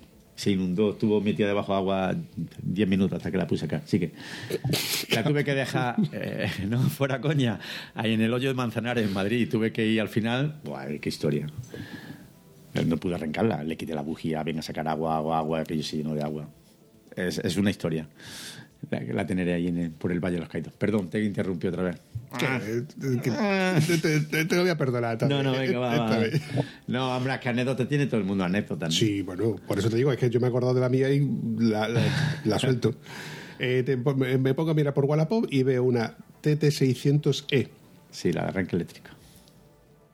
Ponen en el, el anuncio que el arranque eléctrico no funciona, pero que Y además era más, también más bajita de todo. Sí, creo que sí. Y el amortiguador trasero no tiene nada que ver con el de la TTR. Te he dicho que, no, que esta de suspensiones no era la pata negra, la pata negra era la tuya. Era así, tenía un amortiguador trasero que eso copiaba que no vea que bien va pisando. Bueno, pues quedo con este hombre en un pueblo de aquí cerca y en el anuncio eran 950 euros con el remolque incluido. como que en el remolque. No andaba, ¿no? No, no, no, no, no, que te incluía un remolque para que tú pudieras Qué barata, tú. 2.200 me costó a mí. Lo sé. seis años. Claro, tú ya en la foto tú veías que la moto había andado por el campo, ¿no? Me vengo con a un colega, comprar una en Huelva. Vengo con un colega que, que conocía la, la moto y quedamos y el chaval venía con la moto andando. La vemos venir y la moto dice, mira, no la he lavado para que veas que la moto pues está anda por el campo, que no que, que las pérdidas que tiene, porque tenía pérdidas, aquello perdía más que una abuelita. No era problema, mientras hubieras perdido no había problema. A ver, José, Venga, va. ya. Es que eso, eso perdía. Eso, todos lados. Escúchame, me dice mi colega, dice que yo, la moto está harta de campo. Digo, no, no, no está harta de campo, está cansada de vivir. La pobre está cansada de vivir. Eso que tú tocas los discos y no eran discos, eso eran ra- discos de radial fino, súper fino, tú súper arañado. ¿eh? Eso que tú ves por las culatas, que tú ves por los retenes tirando, por los retenes de la palanca de cambio, chorreando. A ver, me estoy exagerando. Sí, Eso que tú ves que de, la- de lo que chorrea, la suciedad que se le pega. Claro. Dices joder. Que muchas veces, eh, eh, cuando hay mucha suciedad en las juntas, porque pierden por la junteta y se- se crea y se cristaliza con el calor y dejan de perder y creen que se han arreglado. Luego las lavas, las petroleas y siguen otra vez tirando aceite. Eso de que, que la para el chaval, y claro, la para y te, te pones a mirar la moto. Y cuando la arranca dices tú, coño, yo no recuerdo que cuando llegara hiciera tanto ruido, porque es que eso era exagerado, el ruido a motor, no ruido de tubo de escape, sino ruido de, rozamiento y de cosas ahí, engranaje, que cosas que están por dentro, las tripas, ¿no? Madre mía, menos mal que no le metí mano. Y yo, ese tubo de escape, que más que un tubo de escape era una chimenea de humo blanco. Hostia, un blanco, eso es aceite. Hostia, yo decía, a ver, decía, aquí yo hay que hacer unas cosas, por eso está la pongo tan barata. Digo, ya, ya. Es muy barata porque además la, la E Valencia mm, costaba más cara que la R, porque es que además la R no la quería nadie. Y la E es la que tenía demanda por el rollo del botoncito. Sí, y pero eran más caras. Este el chaval lo ponía en el anuncio que el arranque eléctrico no funcionaba. Y yo pensaba, bueno, pues estas cosillas. Digo, bueno, estas cosillas que yo puedo invertir en un futuro, en un, para arreglarlo, que nunca se sabe. Bueno, bueno. Pero ¿De qué color era? Eh, ro- ¿Roja? mm, Roja y azul? blanca. La mía era azul y blanca. Ah, bueno, la- no sé si la he visto por ahí por el olfato. Roja y blanca. Además, era que tenía las pegatinas del modelo nuevecito, que era, o sea, el del último modelo creo que era, que era más bonita, así más, más estilitosa, ¿no? La moto era, claro, yo la idealizaba del modelo que yo tú la habías visto en las revistas y demás, y cuando la ves en persona, cansada de vivir, acuérdate, quédate con esa frase, cansada de vivir. Llena de tierra, polvo, que esa venía de la guerra, tío. Eso no era una TT, eso era una superviviente pura y dura. Había que echarle un mogollón de horas y dinero por ese orden. Esa era la típica moto que como proyecto para alguien que sepa de motos Es muy bonita esa mecánica, además muy sencillita. Sí, pero había que hacer muchas cosas, tío. Ya, ya, Discos, retenes, Pero lo está diciendo para alguien que entienda o sea aficionado y que la quiera dedicarle como hobby.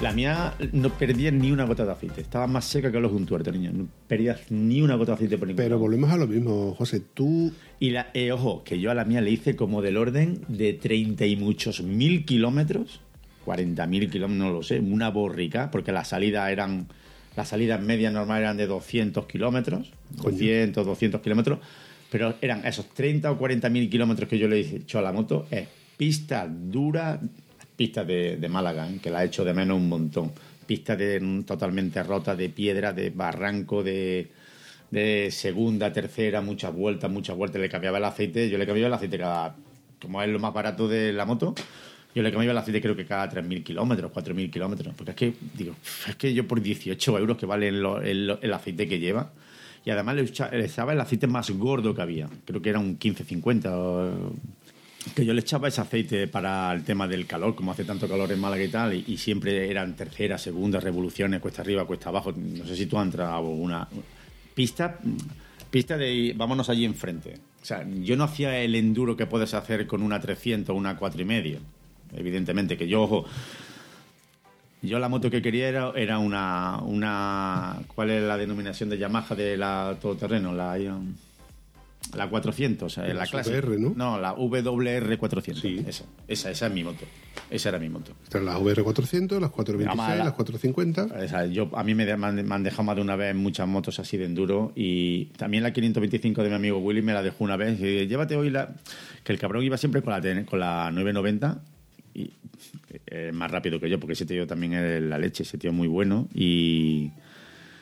Y creo que no sé si hizo enduro en su día o no, pero eh, yo- él iba con la 990 y yo con la TTR detrás y en el momento en que yo perdía rueda de él ya no lo, ya no lo ligaba. Yo mientras iba a rueda lo seguía, pero como perdiera la rueda por lo que fuera, ya cada curva, cada no sé qué, cada no sé cuánto, ya se iba alejando, se iba alejando y digo, cabrón, afloja o encuéntrate algo en medio para que no.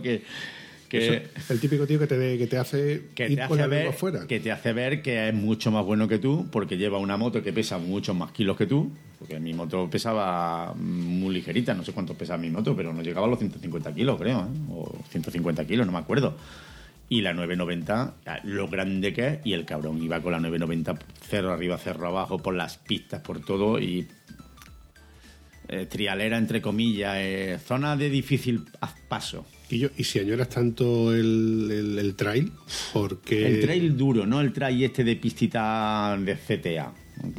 Y que me perdonen lo del CTA si me están escuchando y si esto lo saca fuera. Que siempre lo he tenido como un poco así pijillos, ¿no? Era un trail entre el enduro clásico. Vamos a dejarlo en un enduro sin trialera, sin escalones, por así decirlo.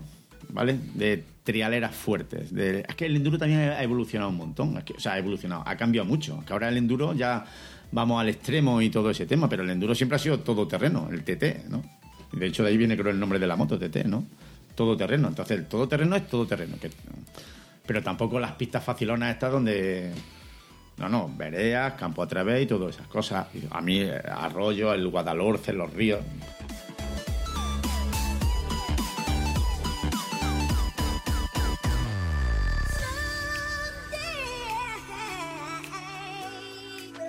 Y me decías que si tanto echo de menos eso, ¿por qué no qué? Porque te has cambiado a una moto... Perdón. a una mierda moto. Pues me he cambiado una mierda moto y te lo voy a explicar por qué. Esa mierda de moto que, que he dicho, eso es quien quiere tener una BMW y no puede, que me la tengo que tragar doblada, porque yo no he visto un motor más bueno que ese. Yo no sabía que esta moto era tan buena. ¿eh? ¿Pero de qué moto estamos hablando? Estamos hablando pues de la saga F800, F650 GS, el clásico 800, bici- el bicilíndrico de 800. Yo no sabía que ese motor era tan bueno, tío. Es cojonudo ese motor y esa moto.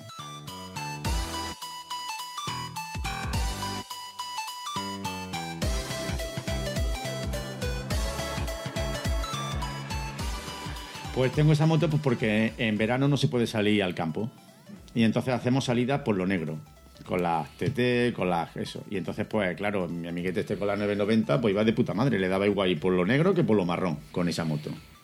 Pero López Camino por lo negro con la TT iba muy bien, pero eh, no. Y entonces, pues que quiero coger algo que fuera asequible. Y a esto que, que empiezo a ver motos, estoy a punto de comprar una, una igual que la que tengo, que yo no sabía que eran de 800, porque yo veo F650 GS, creo que era una 650, al margen de que uno de los que salían con nosotros tenía esa, eh, era que era la monocilíndrica. Y me dice uno, no, no, no, es que esta es una 800. ¿Cómo una 800? Sí, ya me cuenta toda la historia de con la F, todo el tema ese. Y jolines, me empiezo a mirarla, me doy una vuelta y digo, hostia, pues va bien. Empiezo a buscar hasta que encuentro una. Encuentro una en Alicante. Tardé en, en encontrarla casi dos años, ¿eh? un año y pico. ¿eh? Sí, sí, no, porque yo tenía el dinero que tenía, sabía lo que quería y yo soy muy paciente, igual que la TT, ¿eh? la TT también tardé mucho en comprarla. Yo soy, por eso a lo mejor todos los cacharros que he tenido en mi vida han sido, no me quejo de ninguno. Todos me han salido de escándalo, coches, motos, todos me han salido muy buenos, los todo, porque soy, me tiene que entrar por los ojos, me tiene como que hablar, ¿no? Y- Sí, pero aún así no son, o sea, no son compras de, de capricho, son compras concienzudas, son Sí, compras sí, que tú has sí, hecho. sí, y que yo tengo claro lo que quiero y que a mí me tiene que llenar en muchas cosas. Sea un coche, una serie de cosas, por eso te he dicho, no vendas tu coche, que es muy bueno.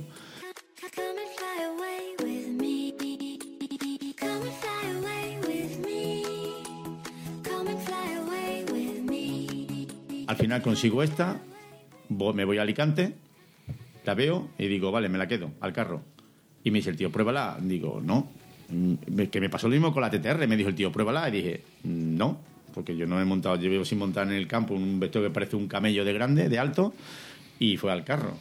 Y con la BMW pasó lo mismo. La vi y dije, no, ¿qué quieres? Y la arranqué, le hice una prueba de embrague, a ver cómo estaba de embrague, pero en parado, por saber más o menos si estaba el embrague muy muerto. Pero me daba igual. Pero es que la moto se metía por los ojos porque estaba nueva. Tenía 6 años, 32.000 kilómetros y estaba nueva. Entonces, pues, por eso tengo la que tengo.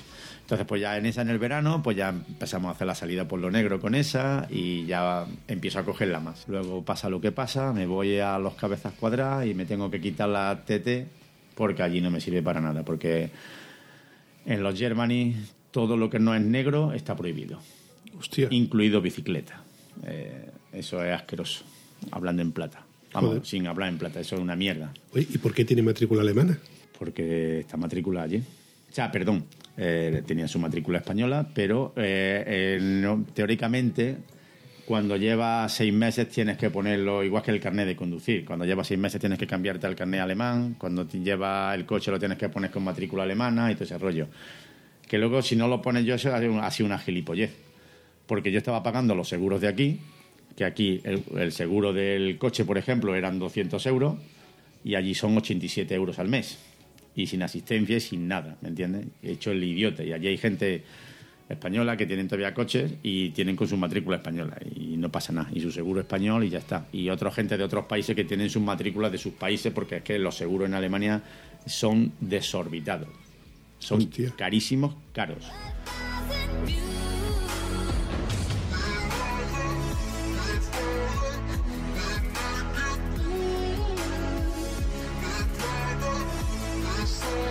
Y entonces la moto, pues ya cogí y la matriculé allí. Y por eso tiene matrícula alemana. Pero la moto, que de hecho no sé si es alemana, ¿no? Pero yo creo que no. eh. Hombre, yo creo que ahora es cuando ahora, Ahora es es alemana. totalmente alemana. De hecho, cuando la matriculé, le puse la matrícula alemana, me dije, me dice el tío para hacerme los papeles. Para la moto no hace falta nada, tenemos toda la documentación. Pero para el coche me tuve que ir al concesionario y pedir un montón de papeles para que, mm, porque, bueno, el coche también tiene más años que la leche, pero para que me lo pudieran poner con la matrícula española, eh, alemana. Pero la moto tenían ellos todos los datos. Por eso digo, eh, pienso, digo, ¿de dónde salió la moto? si la moto vino eh, eh, eh, importada y luego ha vuelto otra vez allí, no lo sé. Pero la moto se compró en España, ¿eh? O sea, ¿de qué? La moto, el, el hombre, el que la tenía, se la compró en Alicante. Es curioso ¿eh? lo que tú ca- acabas de contar. Una moto alemana comprada en Alicante que ha vuelto a Alemania y ahora mismo está en el sur. Al sur del sur. Al sur del sur. Oye, sur del sur de Ushuaia. Kilometrada guapa que te has pegado también, ¿eh? Hostia, una pila de kilómetros ya. Más que kilometrada de que me he pegado es la manta de agua que me ha caído en Francia, macho. No te lo puedes imaginar, tío. Mucha agua, tío. Mucha agua, mucha agua. Y de esto de que antes de venir hice un viaje. De cuatro, o cinco días, ¿no? A- al lago que se llama el Bodensea. Era un viaje de ida y vuelta de 1.700 kilómetros, con lo que andábamos por allí. Ponía cuatro días de lluvia. Nos fuimos preparados con el tema de la lluvia, bla, bla, bla, bla. No nos cayó una gota de agua. Y esta digo yo, qué casualidad que el único día que ponía de lluvia era el domingo. Pero sí que ponía todo el día de lluvia. Dije yo, "Bah".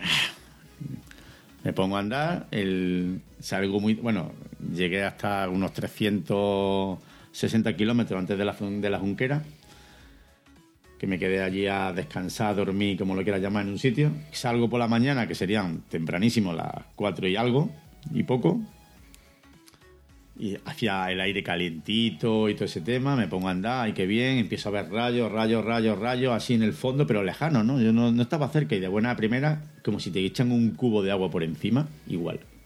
Y venga a llover, venga a llover, una noche cerrada, que había luna llena, pero igual que una cueva. La visera llena de agua, la gafa llena de agua, no veía un Cristo, menos mal que a los franceses les da por pintar las carreteras en contra de los alemanes, que no las pintan. Los, alemanes, tanto con la historia de los alemanes, es que me pongo a hablar de los alemanes y me pongo negro.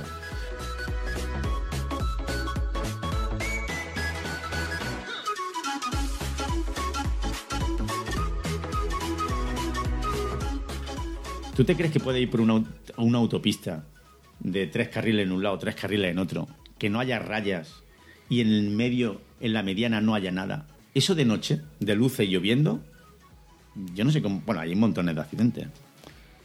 No pintan, la- eh, por lo menos la zona donde yo estoy. Eh, digo, joder, tan, tan- con la pasta que tienen, no pintan, ¿por qué no pintan la raya blanca? Que, que tenga una orientación que te fijes en una línea. Pues menos mal que los franceses, igual que los belgas, igual que los españoles, pintan rayitas blancas en la carretera y esa fue la que me ha salvado porque he hecho el idiota. ¿eh? Yo reconozco después, se lo decía a mi hermana, digo, creo que he hecho el gilipollas y a mi hermano digo, he hecho el idiota porque ha sido, creo que ha sido Ha sido una... Me he expuesto de forma idiota. Eh, que hay caído tanta agua que me podía haber hecho, me podía haber tenido un accidente, haberme hecho daño eh, en medio de ningún lado, que yo no sabía que estaban esas montañas ahí tan altas, porque no había Coldel no sé qué, 1800 metros, Coldel no sé cuántos, 1600, eh, una cuesta abajo con 8,5% de, por ciento de desnivel, que te tirabas para abajo y yo decía, pero si esto parece la sierra de mi hija, tío, en una pista de esa de tierra. Y el 6% de no sé cuán, de, de pendiente y el 7%, y venga a bajar, y venga a bajar, y venga a bajar, y como 100 kilómetros, 100 y pico bajando para abajo, yo no sé, macho. Al menos te ha servido como experiencia para tu... para no volverlo a hacer. Bueno, Pero es que sabes el problema, que si yo. A ver, yo me podía haber intentado quedar en cualquier lado y esperar que pase. Pero es que no iba a pasar. Aquí iba a estar todo el día lloviendo. Es que tú mirabas, eh, por lo menos mira, o sea, an- miras el teléfono y dices, lluvia, todo el día hasta las 7 de la tarde. ¿Qué hago? ¿Me quedo ahí en ningún lado hasta las 7 de la tarde? Si yo llego a saber que va a caer tanta agua, hubiera salido un día después. O, tienes que volver, ¿eh? te lo recuerdo. Espero que no llueva, coño, estamos en agosto. estamos en agosto, coño. Es que me caído, pero es que no te puedes imaginar el agua. Y luego, ya cuando estoy empapado, ya me paro en un sitio, empiezo a estrujarme ahí los calcetines, la ropa, los guantes, que tengo todas las manos llenas de los guantes de eso, y deja de llover. Y digo, hostia, pues deja de llover, casi 20 grados, me voy a poner a andar que me seque con rápido. Me pongo a andar, pum, me seco, y cuando ya estoy casi seco, otra vez un mogollón de agua sin venir ahí, venga a llover, venga relámpago. Me vuelvo a parar, digo, me voy a poner el chubasquero para que deje de llover. Otra vez calcetines, guantes, pero ya estaba empapado, ya me daba igual. Me pongo un chubasquero del. No del. Yo creí que era del Decalón, es del Aldi. De ca- 10, 12 euros, buenísimo.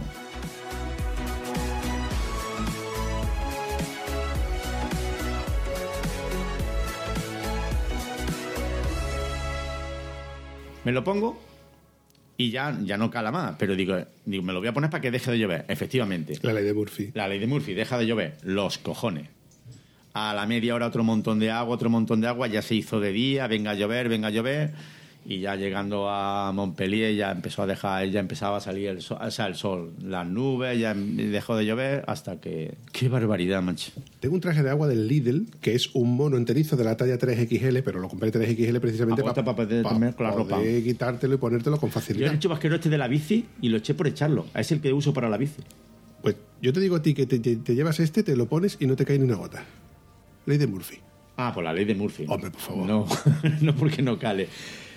Yo el que este que tengo era del Aldi, eh, el, chubasque, el, es un cortaviento en realidad, pero que no cala nada de agua, con costura sellada y todo eso, y el pantalón sí es del Decathlon, pero me lo pongo y ni una gota, nada, no cala nada, nada, nada, nada. El agua te hacía daño en las manos de, de las fuerzas, que era una cortina de agua, es una borrica. Ya sabes más de mí.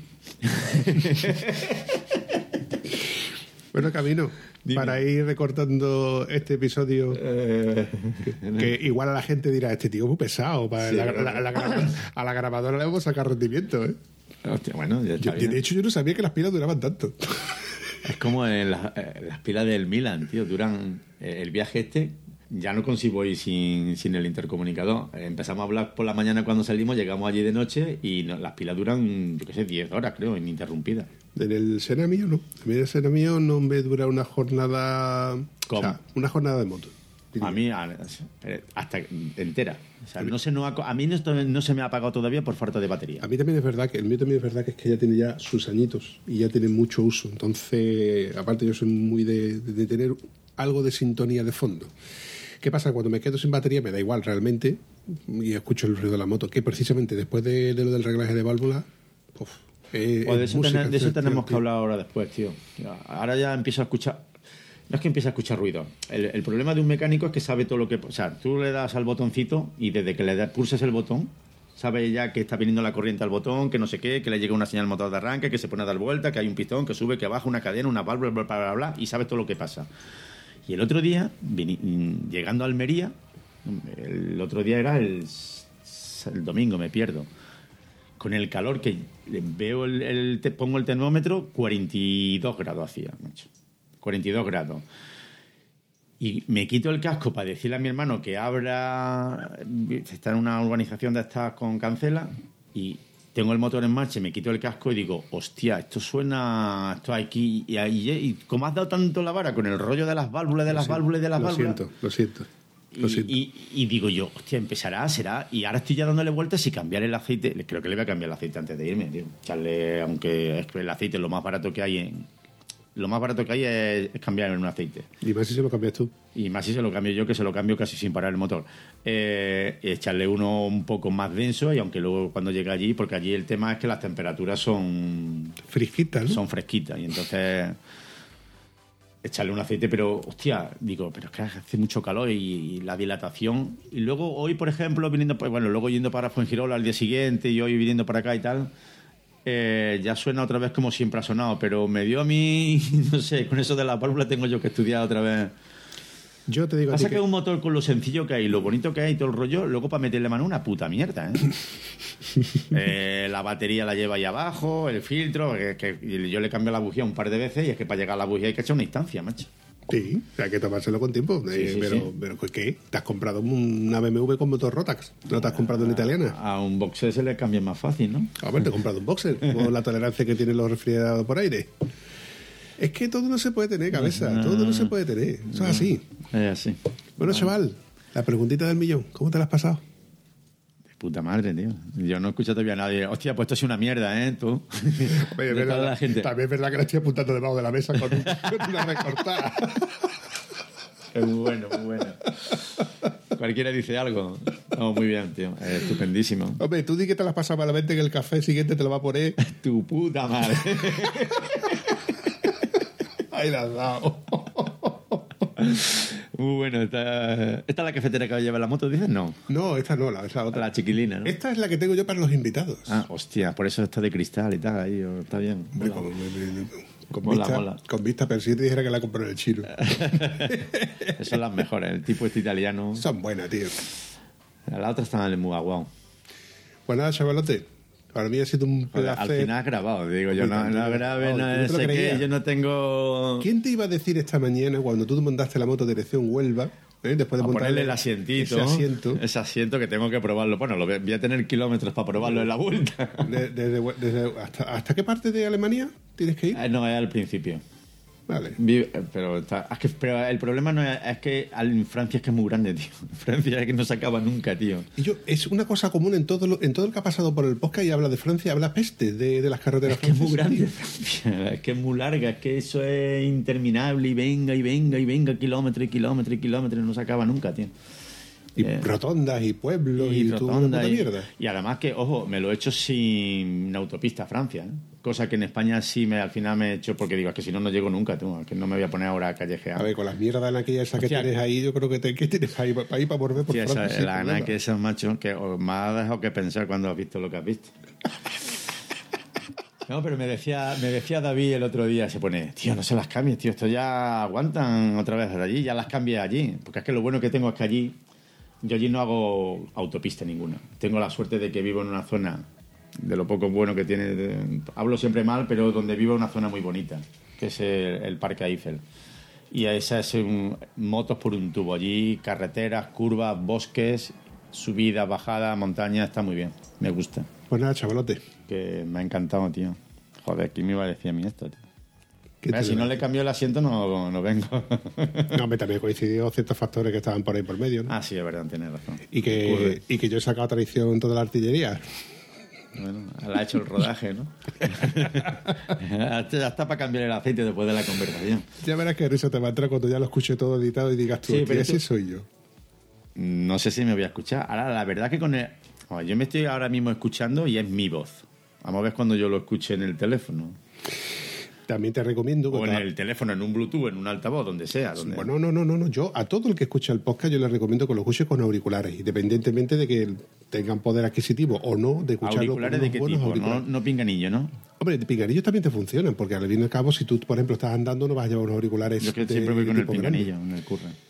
Pero del mismo modo que tú cuando quieres escuchar música y quieres sentir la música, ¿con qué auriculares lo escuchas? Cuanto menos, o sea, cuanto más, mejor, mejor, más aislado, que no te... Sí. Como ahora, como esto, Pero, estoy escuchando ejemplo, esto y mola un montón. Pero claro, pero cuando por ejemplo vas, a- vas en el coche, pues no te vas a poner auriculares, escuchas la, la música del coche. Pero quien realmente le gusta la música, tiene unos altavoces de calidad en el coche. Por eso, Además, lo decía un- uno, me lo decía, ¿quieres oír música buena? No te gastes dinero en una buena radio. Pon unos buenos altavoces que la radio más guarra va a funcionar bien. Pon unos buenos altavoces que es por donde tú escuchas la música. pues si quieres escuchar tu voz con calidad, ponte unos buenos auriculares. Bueno, vamos a ver mi voz cómo suena. En fin, chavalote. Muy bien. Para mí ha sido también un placer, me lo he pasado muy bien, nos hemos reído una jarta.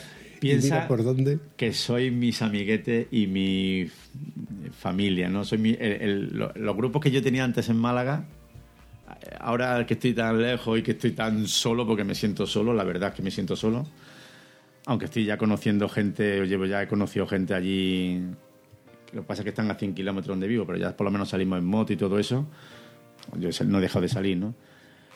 Pero os tengo, os considero como mi familia. o sea, mi familia, mis amiguetes. Eh, el grupo es como lo. Aunque no muchas veces no hago nada, pero miro, leo. eh, Leer las conversaciones del grupo de Telegram, escuchar, escucharme a mí al cansino por el no, me podcast. encanta. Pero hostia, ya llevo llevo uno de retraso. tú. Ahora tengo miro en el teléfono estos días, llevo, yo qué sé, ya ido. Alguien me comentó de que este, que, estaba fuera de, de- de- de- de la península y que me contaba que era su, su ratito que, que viajaba en el tiempo y viajaba aquí, escuchar cuando yo decía sitios de, que él conocía y cosas así, decir que yo Bueno, eh, me traslada a ese sitio y ese momento. Y yo, pues yo me alegro, tío. Yo viniendo para acá, eh, la carretera esta de, aquí de Huelva me la he hecho un montón de veces. Yo venía a San Juan del Puerto a tres ruedas cuando estaba con un camión de Cachuetabas, Córdoba. He venido mil veces aquí a San Juan del Puerto a traer gomas. Uy, macho, he hecho de todo, tío. Sí, es que ese... Eso fue en una época en que me cansé de ser mecánico ¿no? y lo único que tenía era el carnet de conducir, pues, un camión. Pero estuve un tiempo y dije, el camión no está hecho para mí, volví otra vez a la mecánica. ¿Me entiendes? Lo dicho, chavalote. Ok, Nos vemos por ahí. ¿Vale? ok. Un abrazo, campeón. Gracias. Si te ha gustado este episodio, puedes comentarlo en cualquiera de nuestras redes sociales. Es gratis y nos ayudas a seguir creando contenido. Y si además nos ayudas a compartirlo, nos haría mucha ilusión. Bueno, a la Vampi sobre todo, que es quien se le ocurra. Espero que os haya gustado tanto como nosotros. Hasta el próximo episodio.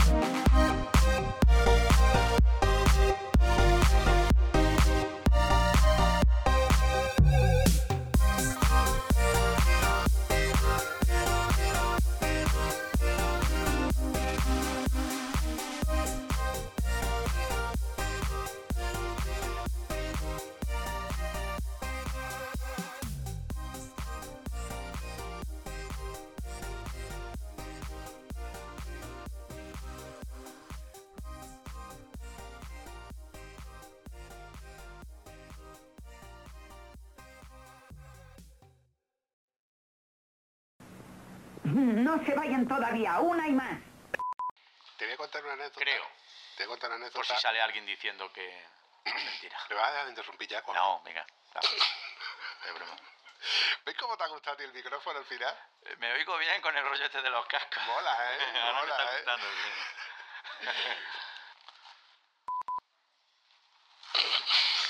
que lo cortando con dos cojones que te den por culo. Tío, si es que eh, soy muy nervioso, me echo sangre, coño. que... Es que estoy viendo que A está... ver, está hecho sangre en casa del vampiro. Tú sabes que yo he estado en el castillo de Brasov, en...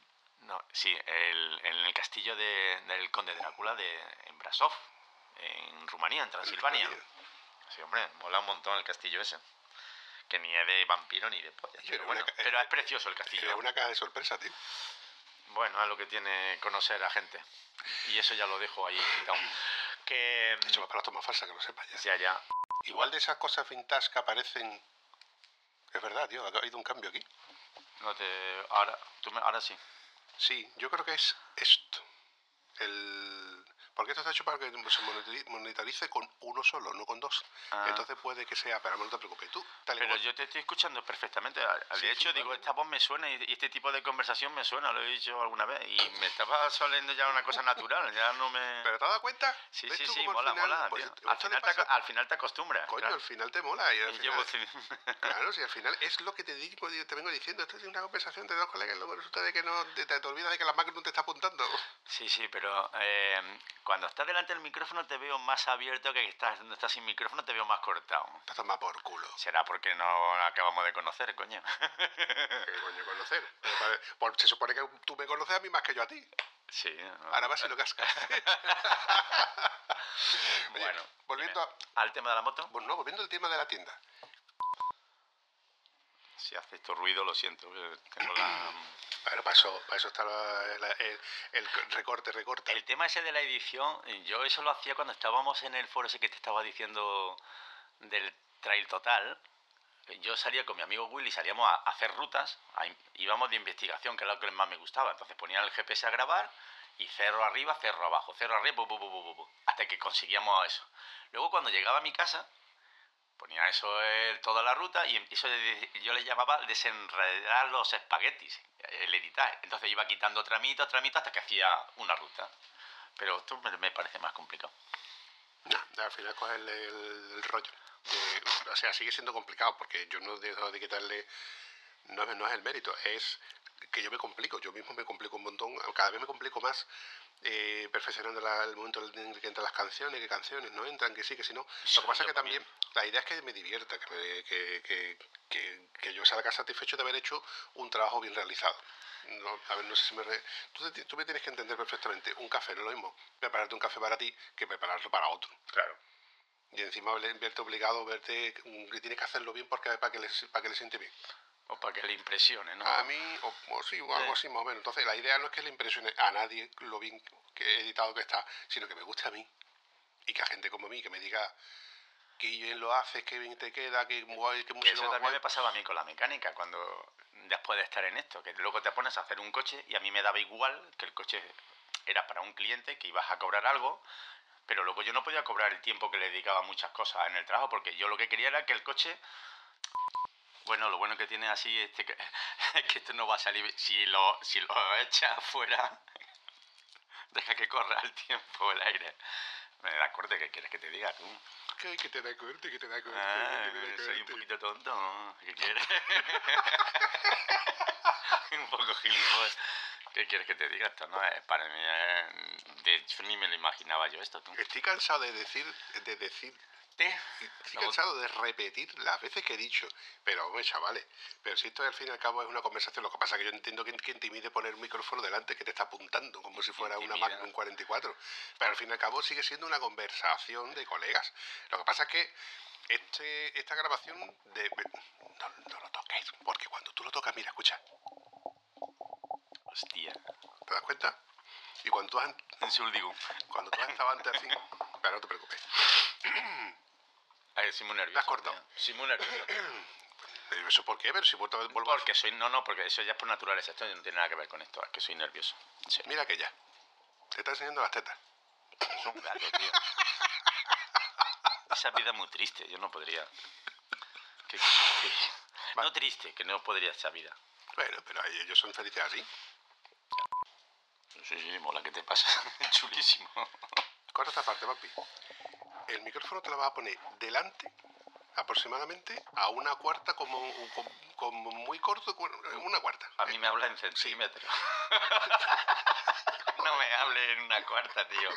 ¿Tú te imaginas a un mecánico, alguien en, en, en- en competición que le diga, no, dale una cuarta? No, hombre, por favor, tío. Esto va ¿Cómo me la has devuelto, cabrón? manera, que es así, tío. Muy buena. Eso va para la toma falsa. Ah, muy bueno, vale. Ok. Que hace se enfríe, se va a quemar el cable. Me cago en la leche. Que se va a quemar el cable de tronca ahí. ¿Cómo? El cable se va a quemar. No. Mm, que Pero no. no me, has- no me has echado café, tío. No. Qué poca No vergüenza, tío. Amigos país. me has dicho, me has dicho, échate- no, no te voy a echar yo café. Digo, no, me voy a echar yo, pero no te voy a echar yo a ti café. Coño, yo que sé lo que pues tú ya, quieres, yo sé ya lo que, que te sirves tú tu café, me podías haber echado el mío, ¿no? Claro, ¿Cuánto? ¿Mucho? ¿Poco? ¿Medio? No me importa. Si tú quieres repetir, repites. Si no, pues me, me- me tiras ahí. Hombre, me Yo no voy a repetir. medio café. Bueno, pues entonces, ¿hay media taza? Ahí, ahí. Bueno, pues con esto me conformo. Vale. ¿Esto cómo va?